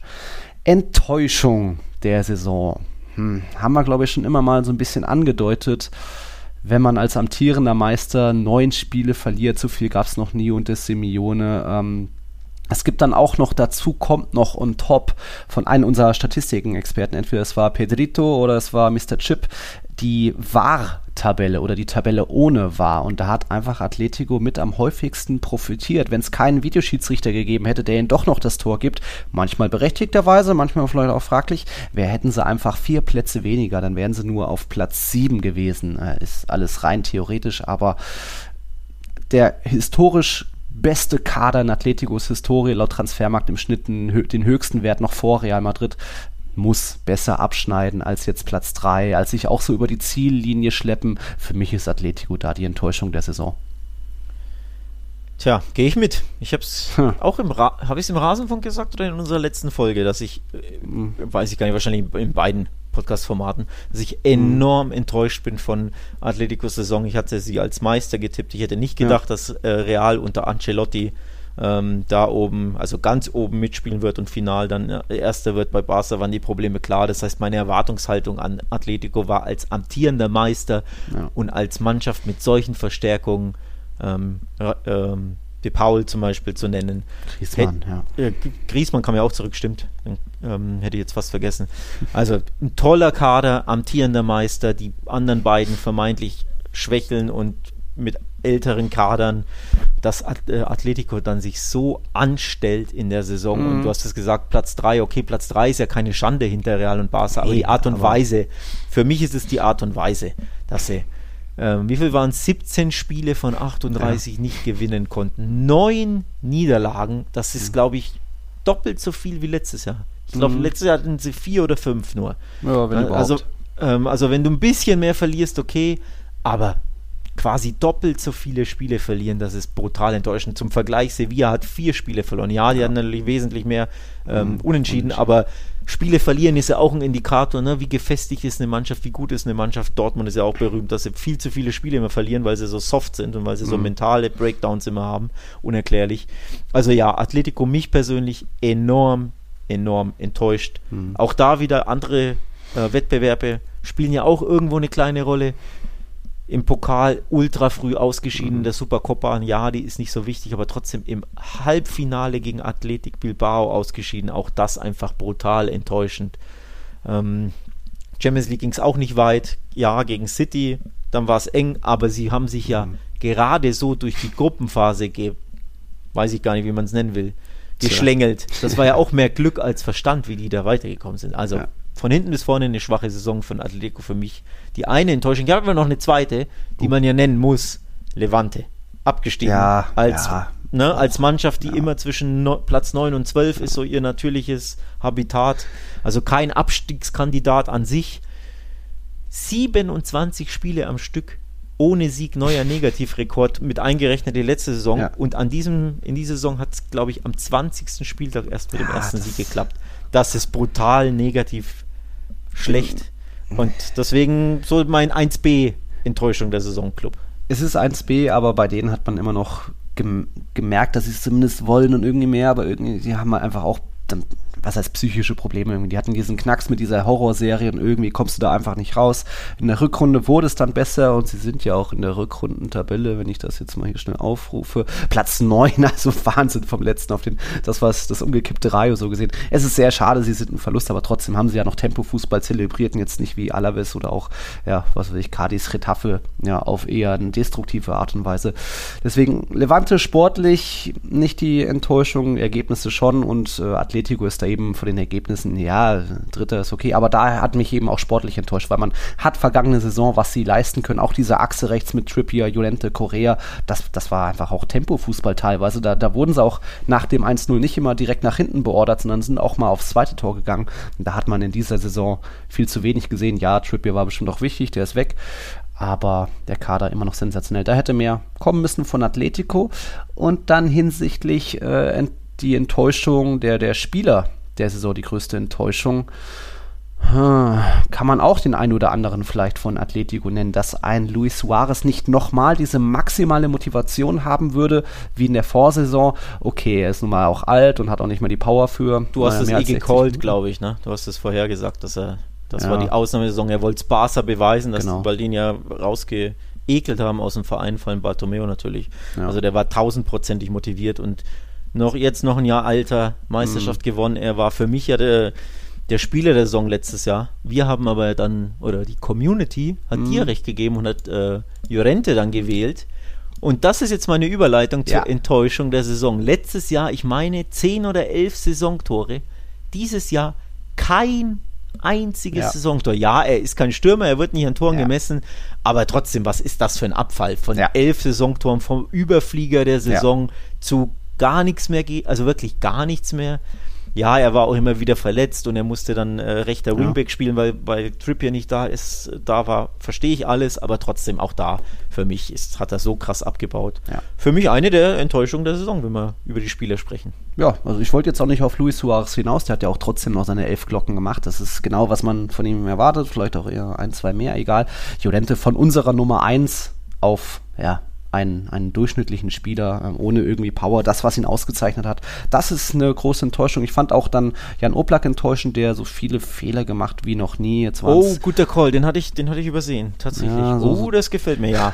43 Gegentore, Vorsaison waren es nur 25, nur 12 mal zu 0, Vorsaison waren es 18 weiße Westen. Das, äh, es liegt auch an ihm, es lag auch an ihm, dass Atleti so viele Gegentore kassiert hat, weil er irgendwie dieses Mojo verloren hat und einfach auch viele, viele Fehler gemacht hat. Und da bin ich jetzt unentschlossen zwischen zwischen Judente und Oblak aus den genannten Gründen. Finde ich gut. Kann man beide wählen. Ja. Nee, ich finde ich find tatsächlich beide, beide eine berechtigte Wahl. Vor allem auch stellvertretend für Atletico, die ja unsere ja. Enttäuschung der Saison als Team sind. Von daher passt das irgendwie ja. Na gut, dann schreibe ich mir auf. Du sagst Judente und ich dem Oblak. Haben wir da die beiden. Okay, und dann kommen wir jetzt zum großen Part, nach über einer Stunde Podcast schon. Sorry. Kommen wir jetzt zum Tiki-Taka-Team der Saison und spielen natürlich auch noch Spieler der Saison. Äh, wie gehen wir das durch? Die, unsere letzten Teams der Saisons waren, glaube ich, alle sowas Richtung hatten die alle eine Viererkette hinten? Ne, mal eine Dreierkette, das ist mal so, mal so. Ich glaube, da sind wir jetzt auch alle uneinig. Wir haben später noch die, das Community-Team der Saison. Das ist im 4-3-3, so viel kann ich schon mal verraten. Mein Team, was ich mir so grob zusammengestellt 4-3-3 oder 3-4-3? Ne, 4-3-3, Viererkette. Okay, ah, okay. Ja. War mir jetzt nicht sicher. Was ich mir zusammengestellt habe, ist eher ein 3-4-3. Ihr wisst ja nicht, jedes Team der Saison, Auswahlteam ergibt einen Sinn. Das Champions League-Team der Saison hat ja auch irgendwie Salah und Sané im Mittelfeld mit irgendwie sechs Offensiven. Ähm, ja, wie gehen wir das durch? So nach und nach Positionen, ne? Und können dann diskutieren und dann am Ende können wir nochmal herausstellen, okay, das ist mein Team der Saison, das ist deins und dann können die Leute da nochmal wählen, auch mit dem Community-Team der Saison und dann kriegt man so vor allem, vielleicht Vor allem werde ich dir gleich sagen, warum du völlig falsch liegst auf einer Position. nee, möglicherweise. Man muss ja dazu ja. sagen, ich kenne dein Team noch nicht und ja. du meinst noch nicht, ne? Also wir haben uns ja, ja wirklich diesen, diesen Spannungseffekt für den Podcast live quasi ähm, aufbewahrt. Ich kenne deine Mannschaft nicht. Ja. Du weißt natürlich, welche zwei, drei Spieler ich auf jeden Fall drin haben werde, weil das wurde so über WhatsApp vorab mehr oder weniger deutlich. Mhm. Ich glaube, zum Beispiel im Tor werden wir keine, werden wir keine verschiedene, also wenn wir die gleiche Wahl haben, werden wir uns nicht widersprechen.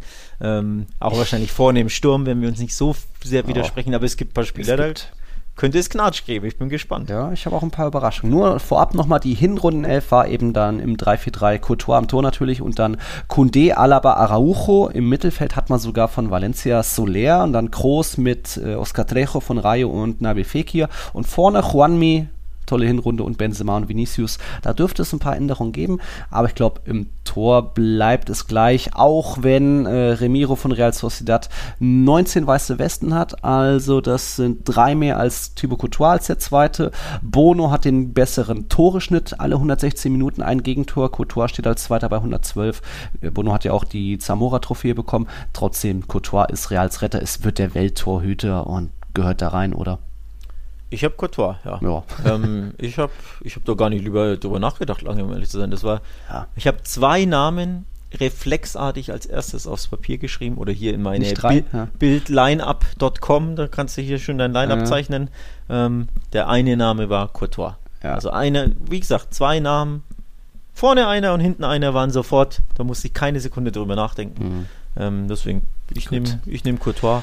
Ähm, die Taten sprachen für sich. Stellvertretend dafür das Champions League-Finale, ja, anderer Wettbewerb, aber auch mhm. das spielt ja irgendwo eine kleine, kleine Rolle, vor allem bleibt hängen. Ähm, hängen bleiben ja viele Paraden. Also gegen ja. den Athletic-Club hat er ein paar Dinge rausgehext. Ähm, Sevilla auch. Für, ja. mich, für mich war das toll. Ich, ich persönlich finde beispielsweise, dass bei deinen genannten Remiro und Bono weniger es am Torwart lag, mhm. dass sie so äh, viele zu Nulls hatten und so wenig Gegentore, sondern an den starken Abwehrreihen. Ja, ähm, und bei Real ist es für mich eher anders. Da lag es mhm. eher am Torwart, dass er so viele oder wenig Gegentore hatten. Ich glaube, zweitbeste Abwehr der Liga, ne? Real, ja. aus, dem, aus dem Kopf. So, da finde ich, lag es eher am Torhüter. Ja. Ähm, für mich kein Weg dran vorbei in Courtois. Tatsächlich, Gut. und ich gebe dir übrigens auch recht, Welttorhüter des Jahres für mich. Ja. Muss ja, muss ja. Ja, äh, um da, also Real hatte 31 Gegentore, Sevilla hatte 30 Gegentore und da kommen wir jetzt zur Abwehr. Und irgendwen müssen wir ja da doch irgendwie reinnehmen. Ich da hatte irgendwie immer das Gefühl, Diego Carlos hat ja jetzt eine geile Saison, aber letztens gab es eine Statistik, der hat zwei Elfmeter verursacht, eine rote Karte, auch zwei Error-Leading ähm, Goal, Leading Errors und so weiter. Also seine Saison war dann vielleicht doch nicht so überragend, ist jetzt auch weg. Carlos Acundia könnte man als Rechtsverteidiger nehmen, der ist einfach auch da ein Kraftpaket auf der rechten Seite schlägt mit die meisten Flanken. Oder eben unseren Evergreen, äh, Jules Koundé, der jetzt hoffentlich noch in La Liga bleibt. Weil mein System eben 3-4-3 ist, habe ich Koundé genommen. Was, wie, was denkst du? Also ich habe erstmal Viererkette. Hm. Ähm, und ich behelfe mir ein, ein wenig. Ich, ich äh, bescheiß fast schon ein bisschen, äh, um ehrlich zu sein. Rechts hinten habe ich Ronald Araujo genommen. Denn er, ja, hat, gut, ja, hat er, er hat ja bei Barca ab und zu Rechtsverteidiger gespielt. Ja, ja. es ist nicht seine Position, er ist Innenverteidiger, aber er hat ja ausgeholfen. Man könnte auch sagen, okay. naja, im, in der Dreierkette könnt, spielt er den rechten Part, also bei dir dann. Ich weiß nicht, ob du ihn hast, aber ich habe mir beholfen, hm. Habe ihn als Rechtsverteidiger in die Viererkette aufgestellt, weil ich tatsächlich keinen Rechtsverteidiger habe, der mich überzeugt hat. Ähm, ist bei mir auf der Linksverteidigerposition anders. Aber auf Rechtsverteidiger habe ich keinen gesehen, der mich mhm. ähm, nachhaltig überzeugt hat. Also Carvajal tausendmal ausgefallen, hinten raus mhm. war natürlich fit, aber viel zu wenig gespielt und auch nicht, auch immer ja. wieder Fehler gemacht. Auch du ja. hast ihn oft kritisiert. So Acuna, ja, schön und gut, aber auch nur Durchschnitt für mich war auch mhm. immer wieder verletzt. Dani Alves, mhm. nee, kam ja erst im Winter. Sergio, Serginho Dest, nee, kam auch im Winter. Mhm. Thema Atletico, naja, da bist du ja dann bei Llorente, das war unsere Enttäuschung der Saison. Also so viele bleiben mhm. da für mich nicht. Deswegen Araujo, Rechtsverteidiger okay. bei mir. Araujo habe ich auch dann in meiner Dreierkette innen irgendwo drin, weil er einfach auch physisch so ein krasser Typ ist. Für mich der, der Spieler, den ich am liebsten bei Real hätte, auch wenn natürlich Petri und Fati auch keine schlechten sind, aber Araujo ist auch wie so eine Persönlichkeit. Ähm, ja, habe ich einfach auch genommen. Und dann bleibt bei mir noch neben Kunde und Araujo, bleibt der Abwehrchef. Ja, Militao hat auch eine spektakuläre Saison eigentlich, aber ich habe trotzdem noch David Alaba genommen, weil ich ihn jetzt nicht als Rookie oder Neuzugang der Saison habe, sondern weil er einfach da irgendwie sofort von from Zero to Hero aufgestiegen ist und natürlich auch noch äh, Tor im Klassiko und generell hat er auch fünf Torbeteiligungen in der Liga, was ja als Innenverteidiger jetzt auch nicht so standardmäßig ist. Er ist da einfach einer, der gut die Mannschaft leiten kann, der gut kommuniziert von hinten raus, der auch ein cooler Typ obendrein ist. Also meine Dreierkette ist da eben Kunde, Alaba, Araujo Darf ich Argumente liefern, warum Alaba nicht in die Mannschaft der Saison gehört? Klar. ähm, Zweikampfwerte oder Zweikampf-Percentage, äh, also äh, mhm. prozentual gewonnene Zweikämpfe. Und zwar habe ich tatsächlich drei Statistik-Webseiten gewälzt. Ich wollte mir ja mhm. halbwegs vernünftig vorbereiten und nicht nur hier aus reines Bauchgefühl und den mag ich ja. und dann setze ich den ein. Ich habe wirklich vor allem bezüglich meiner Abwehr habe ich Statistiken gewälzt, ähm, nachgeguckt, wie sind die ähm, die Passquoten, wie sind die Zweikampfquoten der Spieler, vor allem weil ich einige Spieler hatte, die für mich so gleich auf waren, wo ich mir nicht sicher war, nehme ich den einen oder ja, den anderen. Jetzt ein Bartra Komme komm ich gleich, nee, warte, mhm. komme ich gleich dazu. Okay. Ich wollte nur sagen, David Alaba kommt nur auf 48% gewonnene Zweikämpfe am Boden. Das ist jeder zweite Zweikampf, den er gewinnt, also auch jeder zweite Zweikampf, den er verliert. Das ist im Vergleich mit den anderen Innenverteidigern ein enorm schwacher Wert. Der beste mhm. Wert ist beispielsweise ähm, 66 für, auf Spieler, die mehr als 15 Einsätze haben, weil du willst ja jetzt nicht, dass irgendeiner wird einmal eingewechselt, gewinnt sieben von sieben Zweikämpfen, spielt mm, nie mehr ein Spiel, dann hat er natürlich 100 Prozent. Ne? Das zählt ja nicht, sondern du willst ja, sie müssen Stammspieler sein, das ist, war ein Kriterium, mhm. damit ich so die, die Ausreißer natürlich da rauskegel. Ähm, und dann logischerweise gucke ich drauf bei Innenverteidigern, wer hat wer ist zweikampfstark. Da war eben mit 66 Prozent ähm, war der beste Wert und es gibt einige Spieler, die 66 Prozent haben, unter anderem eben Ronald Araujo, ähm, auch Elustondo von Real Sociedad hat 66 Prozent. Mhm. Ähm, da gibt es einige Spieler. Militao hat, Militao hat beispielsweise 63 Prozent, mhm. verglichen mit Alabas 48, 49. Das ist schon wesentlich besser. Kunde ja. 63 Prozent. Jiménez Diego Martinez sind viele besser, klar. Genau so. Und das, das stach bei mir bei Alaba heraus. Er ist halt kein gelernter Innenverteidiger, soll auch keine Kritik sein, aber nur der Wert ist für mich so schwach, also wirklich auch zu schwach, kann ihn nicht wählen. Gegenbeispiel oder, oder Musterbeispiel dafür, Clement Longley von Barca. Auch der hat 48% gewonnene Zweikämpfe. Das ist zu wenig. Also ich bin auch kein Langley-Fan und das zeigt auch die Statistik auf. Der ja. gewinnt zu wenig Zweikämpfe. Der stellt sich zu blöd an auf gut Deutsch, um es ein bisschen polemisch Aber Alaba hat ja noch seine anderen Stärken im Ist ja nur meine Argumentation. Du kannst ja, wählen, wenn du willst. Ich wollte nur sagen, ich habe mir das, das angeguckt. Das war für mich recht wichtig. Also jemand, der zweikampfstark ist, grundsätzlich auch mhm. genaue Pässe ist recht wichtig. Ähm, da ist Alaba zum Beispiel grandios. Ich glaube, er ist bester Pass. Nee, Achtung, zweitbester Passspieler in der Innenverteidigung. Also mhm. äh, genaue Pässe in Prozent. Da habe ich äh, eine, eine Quizfrage für dich. Oh. Welcher Spieler in La Liga hat die beste Passquote? Ja, das ist Toni Kroos mit 94, 95 Prozent. Korrekt, tatsächlich, ja. ja. 94,8 bei Sofascore. Ja. Wer ist auf Platz 2, 3 und 4? Jetzt bin ich gespannt, ob du das weißt. Ich also Kroos war klar. Ja.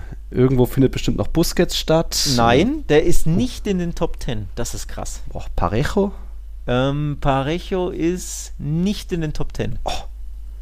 Ja, gut, ne? Dann wird es langsam äh, Aufbau hinten. Also Diego Carlos nicht, äh, ein. Ne, es, es, können grundsätzlich, ne? Du kannst auch ja, stimmt, Mittelfeldspieler ja. haben, du kannst auch wen auch immer nennen. Also stimmt. generell beste, also beste Passquote La Liga von Mittelfeldspielern oder ähm, Verteidigern Toni Groß mit mhm. 94,8, also 95 aufgerundet. Bester Passspieler der Ligas, war korrekt, grand, also ein Fabelwert mal wieder. Ne? Ja. So, aber wer folgt? Platz 2, hm. 3 und 4. Ich gebe dir einen Tipp, David Alaba ist nur Sechster, nur in Anführungszeichen mit 92,6 Prozent. Also mhm. herausragend stark, das ist seine Stärke. Zweikämpfe nicht, passen, ja. Spielaufbau schon. Wer auch mit dabei ist, für mich überraschend, Serginho Dest, 92 Prozent. Achtung, Ferland Mondi, 92 Prozent. Mhm. Frankie de Jong, 92 Prozent, sind da aber alle nicht in den Top 5. Mhm. Ja. Wer, wer überraschend in den Top 10 ist, ist auf den wärst du nicht gekommen. Dan, Dani Ceballos, 92 Prozent. Ja, gut. Ja, aber das ja. zeigt ja auf, ne? Ja. Da, da, sind seine Stärken. Er spielt nicht oft, er kommt viel zu selten rein. Aber wenn ich oh, Betis oder Villarreal bin, da sehe ich, da ist ein Spieler mit mehr Einsatzzeit, kann der meiner Mannschaft richtig viel geben. Ja, klar. So, jetzt habe ich ein paar genannt. Wer sind denn jetzt 2, 3 und 4? Eigentlich, dann, dann, was haben wir noch? Modric. Überraschenderweise nicht. Modric mhm. ist auch nicht in. Das hat mich überrascht. Den hätte ich auch in den Top 10. Okay, ich löse auf, das dauert zu lang. Platz 4, Aissa Mondi von Villarreal, 93 Prozent. Ah. Jetzt kommt Platz 3, Nacho Fernandes. Uh. Dein Freund Nacho, 93. Hätte ich auch nie gedacht, dass okay. der so stark im Spielaufbau, im Passspiel ist. So ein sicherer ja, Passspieler. Ja, die Sicherheitspässe dann vielleicht auch als jetzt Alaba. Ja, aber, ja, mag okay. natürlich sein, aber klar mhm. bei Real, du hast mehr Ballbesitz, du hast Ruhe im Spielaufbau als Mannschaft, ja. du hast Spiel den Ball, das spielt alles eine Rolle. Aber trotzdem, übrigens, nur ein Spiel, äh, Mandi ist der einzige Spieler in der Top 10, der nicht bei Bas oder bei Real spielt. So. Jetzt kommt aber Platz 2 und das hat mich, das hat mir ein Lächeln aufs Gesicht gezaubert. Platz 2 mit 93,18 Prozent. Eric Garcia. Eric Garcia. Okay. den, du ja, ja nicht so, den du ja nicht so schätzt, zu schätzen weißt, aber das ist eindeutig seine Stärke und der Grund, Aha. warum ihn Barca zurückgeholt hat. Er ist herausragend im Spielaufbau und im Passspiel. Nur Toni Groß hat eine bessere, eine bessere Passquote als Eric Garcia, laut mhm. Sofascore. So, wollte ich nur mal erwähnen. Gut. Weil ich das so rausragend fand. Aber natürlich, da sind wir wieder bei den Zweikämpfen bei Garcia. Übrigens, deswegen habe ich ihn nicht gewählt. Zweikämpfe hat er wieder nur so, ich glaube, 50 Prozent. Das ist mir dann wieder zu dünn. Mhm. So. Lange Rede, langer Sinn. Wen hast du? Wen habe ich? Ich habe ähm, drei Spieler für zwei Positionen und ich bin mir nicht sicher. Ich wollte nämlich für die starke Abwehr Real Sociedad stellvertretend einen von Real Sociedad wählen. Mhm. Sowohl Lenormand als auch Elustondo haben herausragende ähm, Statistiken mhm. bezüglich Zweikämpfe und Real Sociedad hatte ja, Stichwort, irgendwo ein bisschen Überraschung der Saison, diese grandiose Heimserie mit, was waren es am Ende, neun Heimgegentoren ne? ja. in 18 Spielen und ich, die meisten zu Nulls der Saison von allen Mannschaften, wenn ich mich nicht täusche. So, ja. also die Abwehr war brutal. Deswegen stellvertretend einen der beiden würde ich gern wählen, also Elistondo oder Lenormand. Es gibt Argumente für und Argumente gegen. Der eine ist ein bisschen Zweikampfstärker, der andere ein bisschen äh, Passstärker als der andere. Ich glaube, Le Normand war auch Spieler des Monats September von der Liga. Ja, er hat zum Beispiel 88% äh, Passquote, das ist herausragend. Dafür mhm. ist ähm, Elostonde ein bisschen Zweikampfstärker. Also ich, mein Eye-Test sagt jetzt nicht, der eine ist besser als der andere, da, da habe ich überhaupt keine Meinung, sondern da lasse ich eher die Statistiken für sich sprechen. Ich wollte aber auch nicht beide wählen, weil das wäre dann mhm. too much gewesen. Ich habe tatsächlich einen anderen daneben dran. Pau Torres von Villarreal ist mein anderer Innenverteidiger. Mhm. Denn der hat einen Wert, der mit Abstand der beste in La, La Liga ist. Und zwar ähm, Bodenzweikämpfe. Da gewinnt er, ich glaube, 74 Prozent. 74, Alter. Mhm. Das ist herausragend. Da sind wir auch wieder beim Thema so ein bisschen, ja, in der Liga waren sie ja nicht so toll, aber so ein bisschen die Champions League mit reinnehmen, weil da war ja wirklich herausragend für mich, mhm. zusammen mit Albiol. Also das spielt auch so eine kleine Rolle. Ähm, also meine Abwehr quasi, um es abzuschließen, ist rechts Araujo, dann Torres und dann einer von Lenormand und Elistondo. Mhm. Also die Innenverteidigung und die, den Linksverteidiger kennst du, oder? Äh, der Schutzpatron von Katalonien von Barcelona. Jordi. Es gab kein, es gibt kein Vorbei an Jordi Alba. Du wirst, wir werden jetzt wahrscheinlich gleich streiten, weil du ihn partout nicht wählen willst, habe ich so im Gefühl. Ich habe ja eh eine aber, Dreierkette. Ja. Aber, aber die Zahlen sprechen für sich. Zehn Assists, nur zwei Spieler in La Liga haben mehr Assists als Jordi Alba. Usman Dembele und Mini. Genau. Und, nee, Benzema. Nee, Vini. Vini, sorry. Vini. Ja, Vini hat 13, Benzema Vini, 12 Vini, laut Transfermarkt. Genau, nee, Vini ist es. Also Vinicius Junior ja. und Dembele, zwei Offensivspieler in offensiven Mannschaften. Nur die beiden haben mehr Assists als Jordi Alba. Jordi Alba 10 Assists und zwei Tore für mich auf links, ohne Wenn und Aber der beste Mann. Also mein Linksverteidiger. Hm. Ja, gut, ist deiner. Wenn der ebenso groß über äh, gewonnene Zweikämpfe, Tacklings geredet hat. Die meisten Tacklings gewonnen in der Liga der gesamten Saison, das sind 66 Stück, gingen an Javi Galan, Linksverteidiger von Celta Vigo. Hat auch durchschnittlich im Schnitt 2,9 gewonnene Tackles pro Partie, das ist auch der zweitbeste Wert. Er kann Dribblings, der ist. Äh, hat halt, dem fehlen halt leider die Torbeteiligung mit nur irgendwie drei Scorer aus 37 Spieltagen ist das natürlich zu wenig. Deswegen kommt er da jetzt gegen den Alba nicht an. Aber Leute, den Javi Galan, letztes Jahr noch bei Huesca gewesen, glaube ich, jetzt eben Celta Vigo, 27 Jahre alt, Linksverteidiger, den könnt ihr euch merken. Neben all den anderen starken Linksverteidigern, die La Liga hat. Alex Moreno von Betis, äh, Fran Garcia von Rayo, ja, Mondi ist ja auch nicht so verkehrt.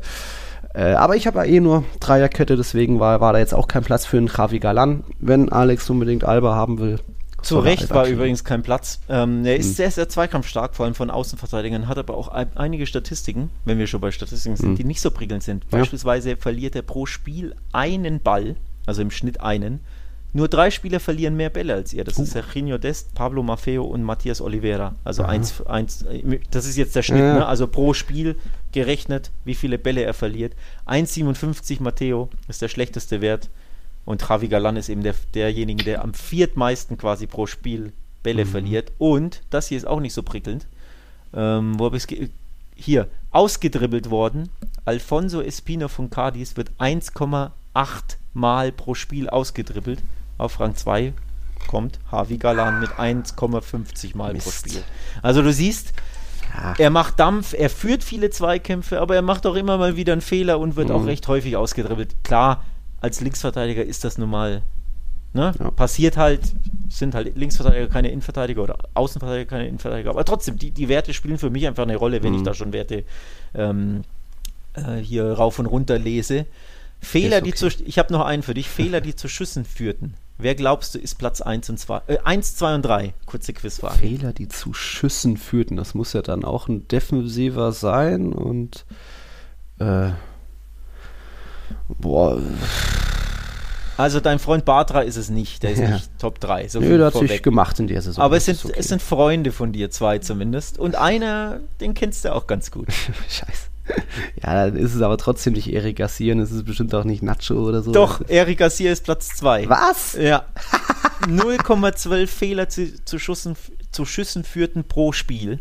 Das ist der zweitschlechteste Wert La Ligas. Wow. Platz 1, Platz 3 ist Mukta Diakabi. Auf den hätte ich gedacht, kommst uh, du. Valencia, der, stimmt. Der mhm. macht ja wirklich oft Der ist echt ne? schlampig. Also das ist, der ist schlampig und ja. den, wie oft der ja. Ähm, ja, ja, ja, den Ball verliert oder irgendeinen Quatsch macht oder so. Also bestimmt auch ja Mustafi oder so, oder? Äh, Ne? Der ist jetzt, ich war, ich habe ähm, geguckt, dass sie mindestens 18, ja, okay. 18 Spiele haben, damit wir, damit man ja. quasi, also die Stammspieler hat. Ja. Deswegen da ist er jetzt nicht drin, weiß ich jetzt nicht. Auf jeden Fall äh, genau, Diakabi ist jetzt hier Platz 3, Garcia Platz 2, mhm. äh, Diego Carlos Platz 5. Mhm. Ähm, der, mhm. der macht auch gern mal was. Unser Freund Hermoso, von dem bin ich auch kein Fan, der ist Platz oh. 8. Also auch Schade. recht viele Fehler, die zu mhm. Schüssen führten. Platz 1, Ferland Mondi von Real Madrid, 014. Defensiv, ne, hat er ja. auch manchmal scheinbar einen kleinen äh. Bock drin. Wie gesagt, sind jetzt Statistiken von Sofascore. Ich lese nur vor, was ich hier sehe. Aber nur der Vollständigkeit halber, weil ich es interessant mhm. fand, dass Garcia eben passstark ist, aber zweikampfstark eben nicht und auch immer mal wieder einen Fehler macht. Ebenso wie es auch unser Eye-Test eben ja, ja. Ne, immer mal wieder sagt. Ja, gut. Ähm, ich will eh in meine Elf so ein bisschen Farbe reinbringen, dass nicht nur drei, vier Clubs vertreten sind, sondern so in meinem ersten Vorschlag sind sogar sieben Clubs vertreten. Wir gehen mal ins Mittelfeld und dort muss jetzt dann, also wie gesagt, bei mir 3-4-3, ähnlich wie in der Hinrunde, da muss dann auf jeden Fall schon mal Nabi Fekir genannt werden. Also wenn man irgendwie sagt, La Liga gehen die Stars aus oder irgendwie spektakulären Spieler, Nabi Fekir ist so einer, der dribbling kann, der gibt die fünf meisten Schüsse auch ab, ist auch stark bei Flanken, bei Dribblings, ist auch die zweitmeisten Chancen kreiert, der Keypässe 2,5 pro Partie. Nabil Fekir ist da, glaube ich, schon mal ein sicherer Call. Auch so ein bisschen natürlich stellvertretend für eine teilweise furiose Betis-Mannschaft. Oder hast du ihn jetzt nicht? Doch, doch, doch, doch, doch, doch, doch, doch, doch, doch, doch, doch. Ähm, ich habe ihn tatsächlich auch stellvertretend für, für Betis genommen. Ich habe nämlich mhm. keine anderen Betis-Spieler bei mir. Ja. Und auch da tolle Saison in La Liga. Platz 5 ist, ist klasse, den Pokal gewonnen. Ähm, er war für mich ja, mit Juanmi der wichtigste Spieler ähm, mhm. und deswegen auch tatsächlich stellvertretend habe ich ihn auch, auch gewählt. Die Statistiken sind ja jetzt auch nicht so schlecht. Ne? Ähm, klar, Juanmi hat, hat 16 Tore, ja, aber ich glaube bei den bei Goals und Assists ist er dann nicht sogar die Nummer 1. Äh, 6, 8 aus 34 Spieltagen, falls du das ja, meinst. Kann, ja, ich, ich glaube, ich glaube. Mhm. Weiß ich nicht, habe ich jetzt nicht habe ich jetzt nicht ganz auf dem Schirm. Auf jeden Fall, er macht halt alles. Ne? Er ja. ist da wirklich so der Dreh- und Angelpunkt, gibt viele Schüsse ab, ist dribbelstark, hat einen mhm. geilen Schuss, ähm, ist da immer der Unruheherd. Also so der, der Starspieler von Betis und deswegen ähnlich wie du, für mich auch stellvertretend ja. für, für, die, für das starke Betis habe ich ihn auch gewählt, ja. Auch Canales hat natürlich eine gute Saison gespielt, aber Feki ist nochmal irgendwie so dieses, dieses i-Tüpfelchen, auch, auch, wenn er hier und da die Disziplinprobleme hatte, war er gegen Leverkusen und gegen Athletik, nachdem so Muniaini ein bisschen den Ball hochgenommen hatte, wie das, und er tritt so nach. Ach nee, er hatte selbst und ja, das muss Nabil Feke noch rauskriegen, wird er wahrscheinlich nie, deswegen wird er auch immer bei so einem kleineren Club wie Betis sein. Ja, dann ist es wie immer die große Frage, ein Mittelfeldspieler von Real Madrid mindestens. In der Hinrunde ist die Wahl auf Toni Kroos gefallen. Ich habe jetzt mal Luka Modric gen genommen. Die nehmen sich beide nicht viel von ihren Noten her, für, auf ihre Art und Weise. Natürlich ist Toni Kroos der beste Passgeber und erneut haben nur irgendwie fünf Torhüter noch mehr lange Bälle an den Mann gebracht als Toni Kroos. Also sensationelle Statistiken wie immer. Aber einfach Luka Modric auch fürs Auge so ein bisschen einfach nochmal der spektakulärere Spieler. Ähm, ist vielleicht, wer weiß, noch nicht das letzte Mal, dass wir ihn in so einer Auswahl nehmen, weil er ja verlängern wird, aber Luka Modric für mich. Da haben wir eine Übereinstimmung. Ich mhm. habe auch Luka Modric genommen. Ich kann es aber nicht so wirklich verargumentieren. Es ist ja. wirklich, also anders als jetzt gefühlt habe ich gerade 10 Minuten Monologe bei jedem Innenverteidiger gehalten. Ähm, hier habe ich nicht den, nicht den Monolog an sich präpariert, weil ich auch nicht so die Zahlen habe, außer ja. natürlich, er macht nie Fehler etc. Ja. Geiles Passspiel. Aber irgendwie ist es, tatsächlich ist das eine Bauchgefühlwahl. Also anders als die anderen Wahlen, die, die eher statistikbedingt waren. Das ist eher Bauchgefühl ja. Für mich ist er einfach ein geiler Spieler ja, auf gut Deutsch. Also soll man vor allem Modric sagen, ja. Was bei mir positiv eine Rolle spielt, ist das fortgeschrittene Alter. Im, Im Sinne von, er überrascht mich positiv, dass er in dem Alter, wie alt ist er, 36? 35? Ja, 6. So, dass er in dem Alter noch so mithalten kann und zwar nicht nur mithalten kann, sondern Weltklasse ist. Für mich ja. ist Luka Modric Weltklasse. Pure Weltklasse. Ja absolut grandios, ziehe ich wirklich jeden Hut vor. Ich ähm, bin da im Nachhinein mhm. sehr neidisch, dass er damals von den Spurs den Weg in die Hauptstadt gefunden hat und nicht nach Katalonien, um ehrlich mhm. zu sein. Ähm, also ein toller Spieler, ich, ich liebe ihm zuzuschauen, ja. auch wenn er das falsche Trikot trägt, aber ähm, ja, deswegen auch Kann man nicht hassen. vor der Legende Luka Modric ja. ziehe ich so sehr meinen Hut, dass ich ihn meine ähm, meine Top 11 wähle. Auch irgendwie stellvertretend so ein bisschen fürs Real Madrid Mittelfeld, das ja auch immer sehr dominant ist. Mhm. Magst du deinen nächsten gleich nennen? bevor ich eine Überraschung habe? Nee, hau die Überraschung raus. Jetzt sind wir schon alle gespannt. Auch um ein bisschen die Saison zu würdigen von einem nicht so alten Spanier. Er ist 29 Jahre alt, aber eben hatte ich gesagt, Nabi Feki, die zweitmeisten Keypässe, die meisten hatten anderer, der ja auch eine Mannschaft in allen Wettbewerben oft meist weit getragen hat. Das ist Ika Muniain. Der hat irgendwie auch so mit die viertmeisten Vorlagen laut Transfermarkt, elf Stück. Äh, auch trifft schon auch gerne mal, provoziert bei Nabil Feke die rote Karte und so weiter. Er ist, kann Dribblings, er kämpft immer, er, er steht für diese ganze Mannschaft. Und äh, für mich war irgendwie Muni ein, wollte ich mit reinhaben. Auch mal eine, eine Athletiklegende da mit rein. Ja. Den habe ich tatsächlich auch auf dem Zettel, aber ich hatte jetzt nicht den, den einen klaren Spieler. Ich war mir da sehr uneinig, mhm. auch mit mir selbst. Aber Muniain steht da quasi als einer der, der möglichen Kandidaten. Ja. Denn Assists hat er zehn Stück, also die mhm. drittmeisten, nee, zweitmeisten sogar. Mhm. 15 Big Chance created, also er kreiert 15. die meisten Großchancen ja. zusammen mit Karim Benzema, jetzt Statistiken laut FODMOB. Ja. Was er auch richtig krass macht, ist, Achtung, grundsätzlich Chancen kreieren, 107 Chancen kreiert. Der zweitbeste ist Feke mit 84, der drittbeste mhm. ist Vinicius mit 68. 107, der einzige Spieler der Liga ist, der dreistellig Chancen ja. herausspielt. Stark. So. Parejo ist auch stark, 66, Canales hat ja. 65, Benzema ja. 62, Oscar Trejo, der ja unsere Hinrundenmannschaft war, hat 60. Genau. Ika Muniain 107. Das ist so ein herausragender Wert. Ja. Wow. Hatte ich so, um ehrlich zu sein, äh, nicht, nicht auf dem Schirm, dass der so, mhm. ähm, also klar, dass er Dreh- und Angelpunkt ist und äh, auch Barca rausgeworfen hat durch Tor oder Assist ja. etc. Ja schon, aber dass er wirklich so krass an fast jeder Torchance auf gut Deutsch äh, übertrieben mhm. gesagt, ähm, dass er dann teilhabt, teilhat dran. Hat mich überrascht und deswegen habe ich ihn auch auf dem, auf dem Zettel bei mir tatsächlich. Also da können wir uns, auf den können wir uns einigen. Gut, gut. Ja, und dann weiß ich nicht, wobei du hattest ja jetzt eh nur drei Mittelfeldspieler, bei mir sollen es ja vier sein oder na, Mittelfeldspieler, ob ich da dann irgendwie den Danjuma nochmal mit reinnehme oder auch doch irgendwie Parejo oder doch nochmal den zweiten Madrilen mit irgendwie Toni Kroos rein, weil Werde hätte es ja auch irgendwo vielleicht verdient gehabt. Da bin ich bin auch ein bisschen unsicher, wie da der Viertel-Mittelfeldspieler sein soll, aber hast du jetzt auch nicht noch den Kandidaten oder? Nee, das, ja. Ist ja, das ist ja genau das Thema. Ich hatte jetzt auch in meinem Mittelfeld hatte ich mich auch schwer, deswegen habe ich dann auch 4-3 gespielt. Mm. Da mhm. muss ich nur drei nehmen und keine vier mm. Mittelfeldspieler. Ich tue mich da ein bisschen schwer. Du könntest natürlich mit Wingbacks operieren. Dann mm. kannst du nämlich Jordi Alba auf links stellen.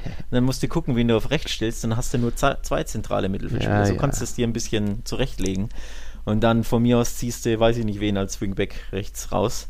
Mhm. Ähm, aber ja, ich habe meine drei schon genannt. Ich fand jetzt, Busquets zum Beispiel hat mir immer wieder richtig gut gefallen in Spielen. Mhm. Aber es gab auch immer wieder Szenen, wo er ja, den Ball vertändelt hat oder viele mhm. gelbe Karten hat er zum Beispiel gesehen. Ich glaube, die 10 oder, oder 11 oder so, 12 mhm. sogar. Also recht viele. Ähm, ja, Casemiro kann man immer wählen, weil er mhm. ist das Rückgrat im defensiven Mittelfeld, aber er hat an sich persönlich, finde ich, nicht so herausragend die Saison gespielt, sondern Madrid hat halt einfach ja. viel im Griff immer. Sie war, war, nicht so gefordert, hat auch nicht so die Tore geschossen wie letztes Jahr oder vorletztes Jahr, wo er immer wieder ja, wichtige genau. Kopfballtore geschossen hat. Deswegen, es gibt nicht den einen offensichtlichen für mich. Also bei mir sind es Modric, ähm, Fekir und äh, wie gesagt Munyain. Das sind mhm. meine drei Mittelfeldspieler. Mhm. So, so, und dann ja. habe ich drei Stürmer. Ja. Da fange ich mit dem Offensichtlichen an. Lange, äh, kurze Rede, kurzer Sinn, natürlich Karim Benzema. Das war der zweite Name, den ich sofort mhm. reflexartig aufs Papier geschrieben habe. Courtois war der erste, Benzema war der zweite oder andersrum. Also die beiden waren wirklich sofort. Der dritte ist auch klar. Namen. Der dritte Name. Und der dritte ist genau, ist auch klar, ja. Vinicius Junior auf links vorne natürlich. Ähm, ich denke, das haben wir Übereinstimmung ohne Wenn und Aber. Ja. Und so habe ich nur noch rechts außen in meinem 4-3 eine Vakanz. Und da habe ich wieder mit mir ein bisschen gerungen. Ich lasse mal dir erst den Vortritt, dass du mal deinen dritten Mann da vorne aufzählst. Ja, es ist schon schwierig, da jetzt an einem nach einer schwachen Hinrunde, der Vizemeister muss ja trotzdem irgendwo noch irgendwie vorkommen in so einer Elf und nur ein Spieler von mir, Araujo, wäre vielleicht zu wenig oder dann dem nicht würdig, weil eben Barca eine gute Rückrunde Jetzt bin ich überrascht, hat. jetzt bin ich überrascht. Ja, und er hat eben zusammen mit Vinicius die meisten Vorlagen, ähm, spielt auch die drittmeisten Keypässe, Dribbling stark, äh, viele Flanken, da, also das auch, was Barca irgendwo gebraucht hat. Ja, dann kann man vielleicht wirklich über den Dembele reden, auch vom Talent her, auch wenn natürlich die Hinrunde überschaubar war und wieder verletzt, dann kann man den Dembele da hinsetzen, oder? Stark. Das überrascht mich jetzt enorm. Damit hätte ich nicht gerechnet. Nils Kern Echt? überrascht mich nach so langer Zeit immer noch. Hätte also Alba will ich nicht, aber. Ja, aber das macht ja keinen Sinn. Alba muss da rein. Bei Dembele, finde ich, kann man streiten. Denn, pass auf, ich, ich führe jetzt ja. Gegenargumente für meinen, in Anführungszeichen, Spieler des FC Barcelona. 13 Assists, ja, sind der Topwert übrigens in nur 21 Spielen. Das ist herausragend. Mhm. Dabei nur 15 von Anfang an. Also, das ist ein Riesengrund, ihn reinzunehmen. Aber man kann auch sagen, naja, er hat ja nur 21 Spiele absolviert, also vielleicht auch zu wenige. Ne? War halt einfach lange verletzt. Das wäre ein Grund zu sagen. Und dann durfte er zwischendurch nicht. genau, stimmt, ja, genau. Dann, dann durfte er nicht, dann wollte er Xavi nicht aufstellen. Nee, aber das, das wären ja für mich wären ja. das Argumente. Man kann natürlich auch sagen, ja, ein Saisontor, was soll denn das? Du mhm. spielst bei Barca, du bist Flügelstürmer Du schießt ein Saisontor, das ist wirklich viel, viel, viel zu dünn. Ja, er hatte, ich meine, zwei Pfostenschüsse, mhm. aber Tore ist, ist mir zu wenig. So, da gibt es Spieler, die haben ein paar mehr. Selbst Juanmi hat wesentlich mehr. Ja, Aspas ähm, auch. Ähm, von daher so. Also es gibt Argumente, es gibt aber natürlich auch Argumente, dass man sagt, ja, er gehört da rein, wenn, denn wenn man hochrechnet, wer in 21 Spielen und nur 15 von Anfang an 13 Assists macht, rechnet das mal hoch, wenn der 38 mhm. gespielt hätte, dann, ja. dann hätte er vielleicht sogar einen Assist-Rekord gebrochen. Er ist nämlich der Spieler, der pro Spiel in La Liga die meisten Großchancen pro 90 Minuten herausspielt. 0,83. Äh, 83. Also 0,8 Großchancen pro Spiel kreiert Dembele. Niemand in La Liga hat mehr. Mhm. Weißt du, wer Platz 2 ist? Das würde ich überraschen. Vinicius. Isco. Isco, ach krass. Mit 81. Kann okay. ich mir nicht erklären. Ich habe auch ja. wieder ähm, mindest, weiß ich nicht wie viel, mindestens ja. 15 Einsätze, mindestens 10, irgendwie sowas gemacht, weil ich eben nicht will, dass einer ne, ja. drei Minuten eingewechselt wird, macht drei Großchancen und dann spielt er nie mehr dass das nicht verzerrt wird. Aber trotzdem lag dann Isco mit 0,81 auf Flank 2. Mhm. Ich kann es mir nur so erklären, dass er spät in die Spiele reinkommt, wo dann die Partien vielleicht gelaufen sind, ne? so ein 6-0, 7-0 gegen Levante mhm. und dann legt er da zwei auf und macht, weiß ich nicht, ich kann es mir anders nicht erklären. Mhm. Aber ja, Dembele, ja. meisten Großchancen pro Spiel im Schnitt. Das ist ein Grund, ihn zu nehmen. Aber Achtung, ich habe ihn tatsächlich draußen gelassen. Aber. Ja. Deswegen, ich wollte ihr entgegenkommen. Ja, deswegen bin ich ja so überrascht. Ich, ich, ich sage, ich bin überrascht. Ich habe mir, ich habe mich vorbereitet mit Zähnen und Klauen, um Jordi Alba zu kämpfen. Und das mache ich auch weiterhin, weil der muss da rein. Aber bei Dembele, man kann Jago Aspas wählen und das habe ich am Ende ja. sogar tatsächlich getan. Ich habe Jago Aspas drin bei mir. Begründung, ja, der macht ja. ein paar Tore, ne? 18 ja. Saisontore für Celta Vigo musst du auch erstmal schaffen. Ja. Also das ist auch wieder, er ist der zweitbeste Torschütze in La Liga mit 18. Der Mann ist, ich glaube, 34 und spielt ja nur in Anführungszeichen bei Celta. Also Dembele schafft bei Barca ein Türchen. Aspas bei Celta 18. Jetzt stell dir mal vor, was Aspas bei Barca machen würde. Mhm. Wenn du mehr den Ball hast, wenn du bessere Mitspieler hast, wenn du, ne, etc. etc. Also von daher, Aspas mal wieder toll und auch das war so ein Grund für mich. So ein bisschen der Legendenstatus wie bei Modric. Wie, er, ist, mhm. er ist eine absolute La Liga-Legende. Er ist in den letzten, ich meine, fünf Jahren immer in den Top 3, Top 4, Top 5 der meisten Tore in La Liga. Mhm. Und wir haben ihn noch nie gewählt. Wir haben ich glaube, in der Hinrundenelf war er mal, aber nicht. Ja, aber nicht in der, also letztes Jahr, ja. ich habe ihn jedes Mal auf dem Zettel und jedes Mal habe ich Gründe ja. dafür und dagegen. Ich glaube, letztes Jahr habe ich mich für Moreno statt Aspas entschieden, wenn ich mich nicht täusche, auf rechts außen. Mhm. Ähm, jetzt muss ich ihn mal nehmen. Also es ist auch so eine, so eine, ja, die Begründung, weil er jahrelang mhm. tolle Leistung, tolle Tore macht, wichtige Tore gegen Barca, Barca immer wieder abschießt beim 3 zu 3, glaube ich, einen Doppelpack gemacht oder so. Ja. Bei Kumans Nee, das war Sergio Barjuan, war im äh, Coach. Ja. Also, Talisman, Legende, Celta, zweitbester Torschüsse, 18 Tore. Sind halt 17 ja. mehr als Dembele. Ja. ja, das geht schon alles auch als drittbester Scorer. Jetzt überlege ich, dann kann ich auch doch umstellen und den Dembele raus. Nee, nee, nee, nee, nee, nee, nee, nee, nee, du lässt da schön den Dembele jetzt drin. ja, ich habe ja noch einen Platz offen.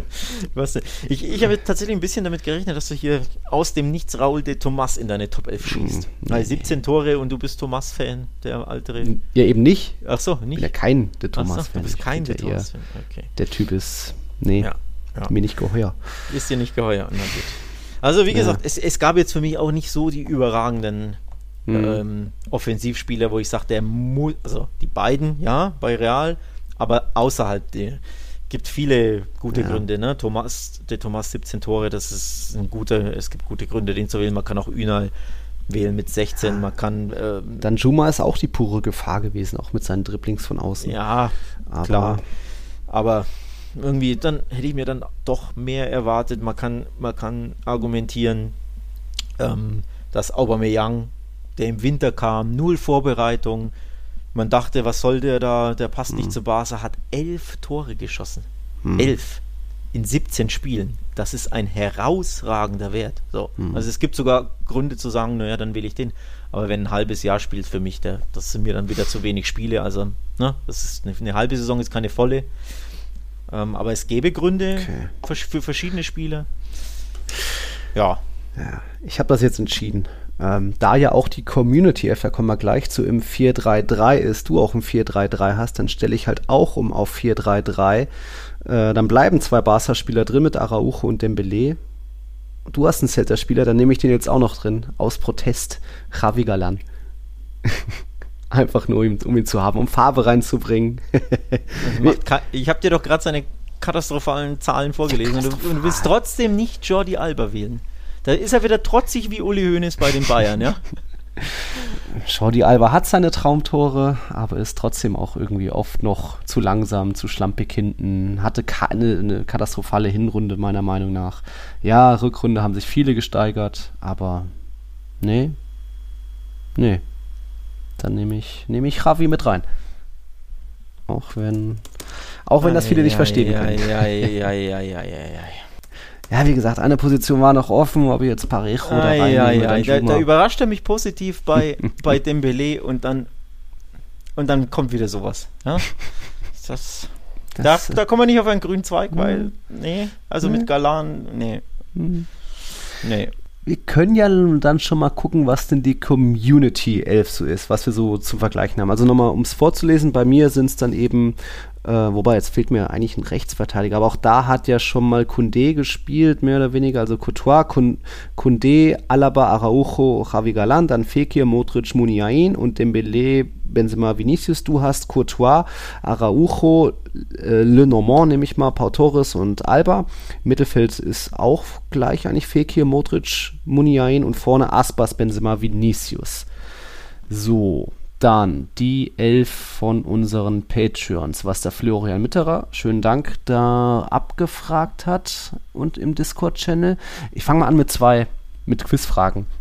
Es gab zwei Spieler, die haben 100% hat jeder gewählt. Was meinst du? Jeder von uns dreien, also du zählst, ich zähle und die Community, Community, oder alle Community, Community. Member? Aber ähm, die haben sie wahrscheinlich auch, ist ja. Benzema und Vinicius. Ja, hatte mich vorhin nämlich gewundert, weil du Couture gesagt hattest, war so der einer von den zwei klaren.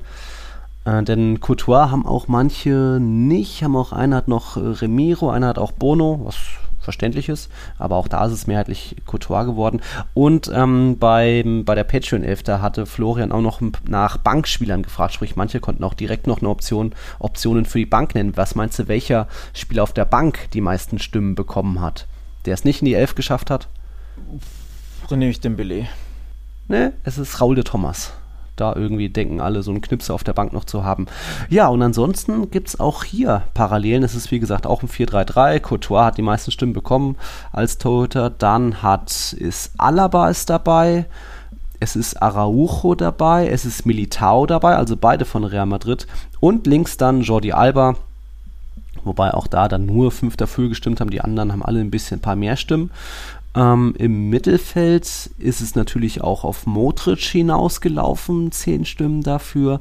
Und dann haben wir, ja, dann wird's bunt. Ähm, Fekir hat vier Startstimmen bekommen, zwei Bankstimmen. Petri hat fünf Startstimmen bekommen, null Bankstimmen. Busquets hat vier Startstimmen, null Bankstimmen. Also da könnte man sagen, wenn es das 4-3-3 ist, haben schlussendlich Modric, Petri, Fekir die meisten Stimmen.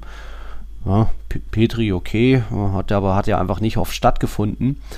Und vorne hat natürlich Benzema und Vinicius die meisten Stimmen und danach kommen, ja, ist es eng. Äh, Aspas hat vier Startstimmen, eine Bankstimme und Dembele hat drei Startstimmen, eine Bankstimme und Juan mir auch noch 2-2. Von dem her äh, wird, wird es da auch auf Aspas hinauslaufen. Äh, ein Wort noch zu Petri, den habe ich hm. logischerweise völlig übergangen in meinem Mittelfeld, aber der Grund ist einfach, zwölf Einsätze sind viel zu wenig. Das ist weniger als die Hälfte. Hm. Ich persönlich habe für mich entschieden, also die Hälfte ist mir wichtig, das, ich habe es ja bei Aubameyang erklärt, ne? die Hälfte war, war mir schon zu wenig. Mhm. So ein bisschen mehr als die Hälfte sollte schon sein, aber zwölf ist einfach leider viel zu wenig. Er hatte zwei sehr, sehr schlimme Verletzungen, ähm, deswegen habe ich ihn nicht genannt, beide Male Oberschenkel. Ähm, in den zwölf Spielen, wo er gespielt hat, war absolut herausragend Pedi. Also für mich auch Thema Shooting Star der Saison bei Barca, nur eben leider nur zwölfmal von ähm, in La Liga und insgesamt kam man nur auf 21 Saisonspiele für Barca hm. in Champions League, Europa League und Supercopa. Also leider die Verletzung Strich durch die Rechnung gemacht, aber in den paar Spielen, wo er gespielt hat, war Petri wirklich herausragend. Das mhm. muss man schon sagen. Okay, dann haben wir auch die Community 11 der Saison. Das werden wir eben nochmal in Grafiken aufarbeiten. Dann könnt ihr da nochmal irgendwie abstimmen, wählen, wer, wer, welche Elf da die bessere ist. Und ich mir den Unmut über den Belay äh, aufziehen, ist schon okay.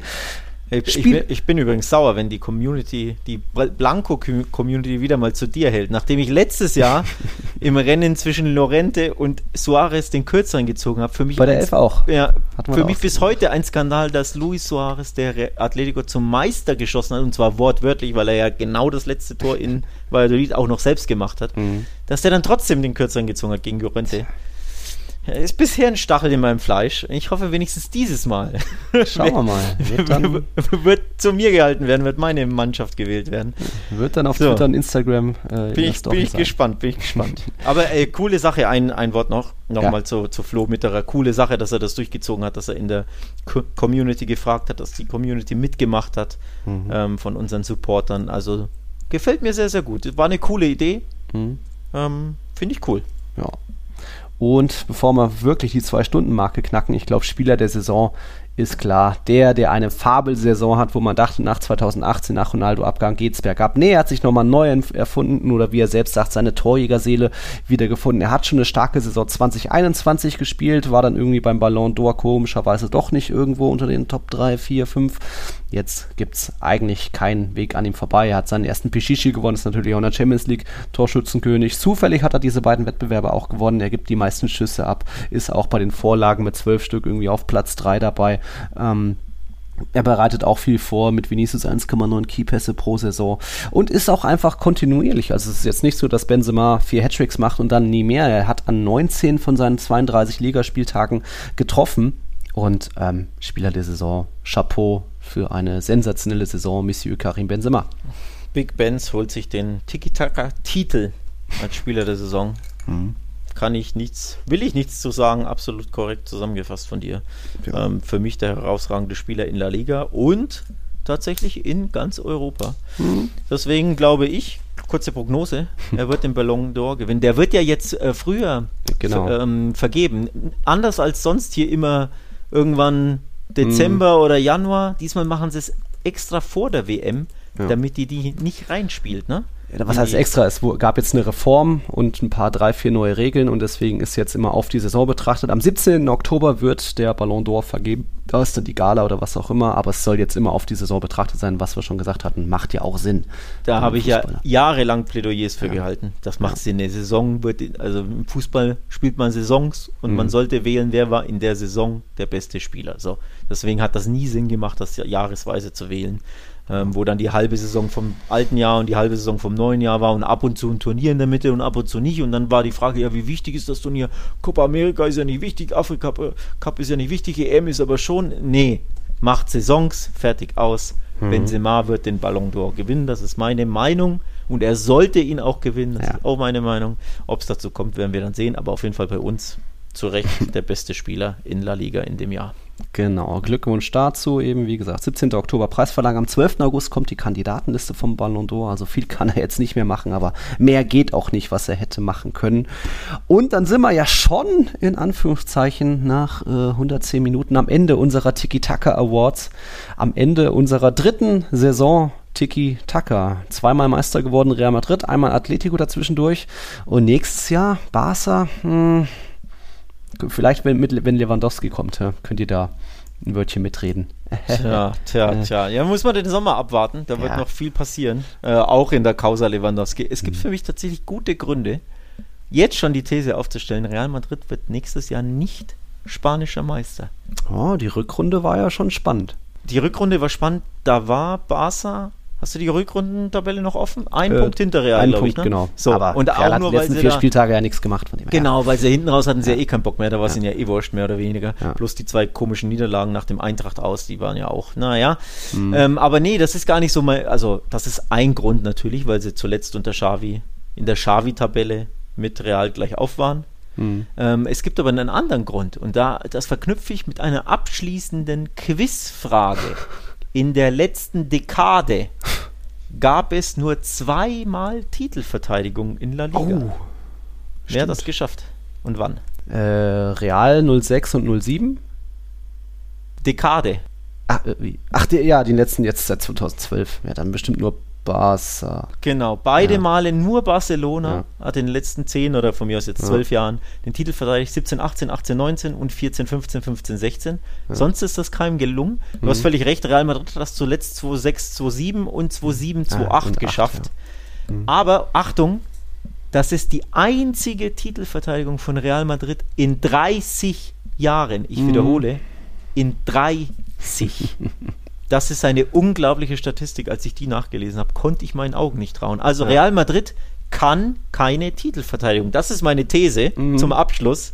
verknüpft mit Barca und Real unter Xavi auf Augenhöhe, mhm. wird daraus die These, so sicher wird das nicht, dass nee, nee, Real Madrid Meister wird. Ich sage jetzt nicht, Barca wird, ja, ja. weil der Sommer ist lang, man muss ja. sehen, wer kommt, wer geht, ne? bleibt dem Belay, geht, da kriegen sie äh, weiß ich nicht, kriegen sie, äh, wie heißt ja. der, Raffinia von Leeds oder nicht, oder kriegen sie mhm. gar keinen, können sie keinen bezahlen, kaufen.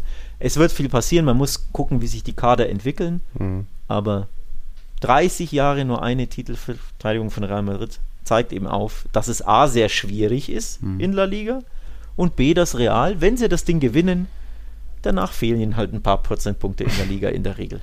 Mhm. Deswegen glaube ich, werden wir nächstes Jahr eine sehr spannende Saison sehen. Mhm, bestimmt. Mit auch wieder ein bisschen neue Farbe. Ähm, Stichpunkt Aufstieg in der Segunda Division hat es jetzt Almeria und Real Valladolid haben sich die beiden direkten Aufstiegstickets geschafft. Äh, Valladolid ja direkt nach ihrem Abstieg wieder da. Ich glaube, bei Almeria war es jetzt sieben Jahre lang, inklusive Scheich ist da, dass sie wieder zurück sind und dann heißt Eber muss in die Playoffs trifft dabei auf Girona und im anderen Playoff-Halbfinale treffen Las Palmas und Tenerife. Also mögliche interessante äh, Auswärtsfahrten aufeinander. Aber drückt man natürlich trotzdem dem kleinen Eber irgendwie die Daumen, dass die das noch schaffen. Das wird jetzt noch bis Mitte Juni gehen, die Playoffs, also dauert noch eine Weile, bis der dritte Aufsteiger steht.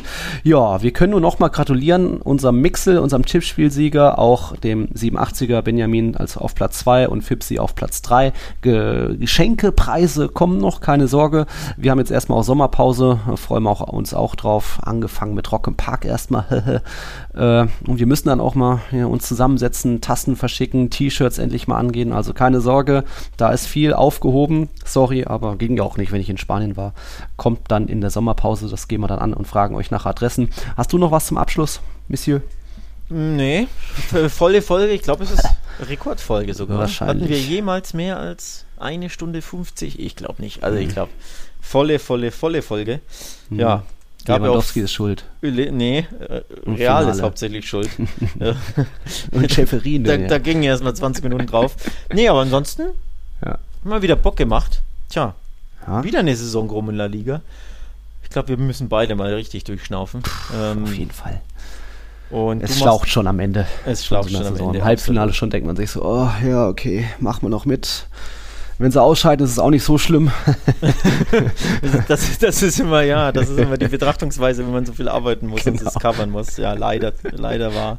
Ja. Ähm, nichtsdestotrotz bleiben wir natürlich am Ball auch im Sommer. Also das heißt jetzt mhm. nicht, dass bis ja, ja. in den August keine neue Tiki-Taka-Folge kommt. Um Gottes Willen, liebe Hörer und Hörerinnen. Mhm. Wir reagieren da natürlich je nach ne, mhm. Lage, je nach Aktualität, je nach News, wenn Ancelotti ja. zurücktritt und Lewandowski ja. beide in der gleichen Woche kommen, dann gibt es natürlich sofort eine Sonderfolge. Ist aber halt jetzt nur nicht gleich abzusehen. Mal gucken, was passiert. Ja. Wir haben ja Lewandowski jetzt eh die Causa ausführlich gesprochen, besprochen. Mbappé kommt nicht, also die Causa ist auch kein Thema. Ähm, mehr aus Realsicht. Ja. Von wird daher schon ja. noch genug geben. Wir überlegen uns noch Sonderfolgen geben. mit Quiz und so weiter. Genau, da, da ist was geplant, aber jetzt nicht in der nächsten Woche direkt, Nein. weil Nils geht auf Rücken Park erstmal sich. ja, den Kopf frei Trichter. rocken. genau so ungefähr. Und schon mal kurze Vorwarnung in Eigensache. Ich habe eine Wette verloren. Ende Januar hat mich jemand gefragt, ob, wenn Real die Champions League gewinnt, mache ich dann auch mal einen 24-Stunden-Livestream. Habe ich damals gesagt, nur klar, mache ich. Ja, das muss ich jetzt auch noch irgendwo im Juni oder Juli unterkriegen. Auch da kommen noch das Infos. Das ist nicht dein Ernst jetzt. Muss ich? Muss ich auch dich dann Alter. noch irgendwie einladen? Ja, gut, das ist nicht Scanner, der kostet 8 Euro. Das, das tut dir jetzt nicht ganz so weh. Ja. Aber 24 Stunden Livestream. Ich meine, dich muss ich dann im Stream auch mit einladen. Dann ist ein bisschen so, Abwechslung. Ach so, meinst du? Damit nur ich, nicht nur ich vor der Kamera. Alter, da, da, da hast du ja wieder was vor. Du, ja. und de, du, und deine leichtfertigen Wetten immer, ne? Ach, das ist ja verbunden mit Champions League-Sieg. Von dem habe ich gesagt, ja, ja, cool. Decimo Quarta und dann noch so, das kriegt man doch hin. So, äh, ja, mal schauen. Äh, ja, weitere Infos werden folgen, liebe Leute. Danke für die dritte Saison Tiki Taka, dass ihr uns treu bleibt. Jetzt über, was sind 110 Patreons jetzt auch neu dabei eben Sven Neufang. Also schön, dass so viele dabei sind, dass beim Tippspiel so viele mitgemacht haben, dass auf dem Discord-Kanal immer gut Leben herrscht. Und nochmal Glückwunsch an die Madridismo, bitte. Gibt es natürlich auch nächstes Jahr wieder, ne? Ja, das Tiki-Taka-Tippspiel, das nur schon mal zur Vorwarnung oder als Ansage an alle, die mitmachen wollen. Also wenn ihr Patreon werdet, könnt ihr natürlich dann zur neuen Saison bekommt ihr den Einladungslink von mir ähm, dass ihr da mitmacht. Das hat wirklich mega Spaß gemacht. Mhm. Das Tippspiel war echt cool. Und mhm. da freue ich mich drauf, aber ich freue mich jetzt erstmal auf Sommerpause. Und jetzt erstmal die, die Folge zu Ende zu haben. also Leute, macht's gut. Hasta la próxima. Hala Madrid. Ciao, ciao. Ciao, ciao. Servus. Tiki Taka, der La Liga Podcast mit Nils Kern von Real Total und Alex Troika von Barca Welt.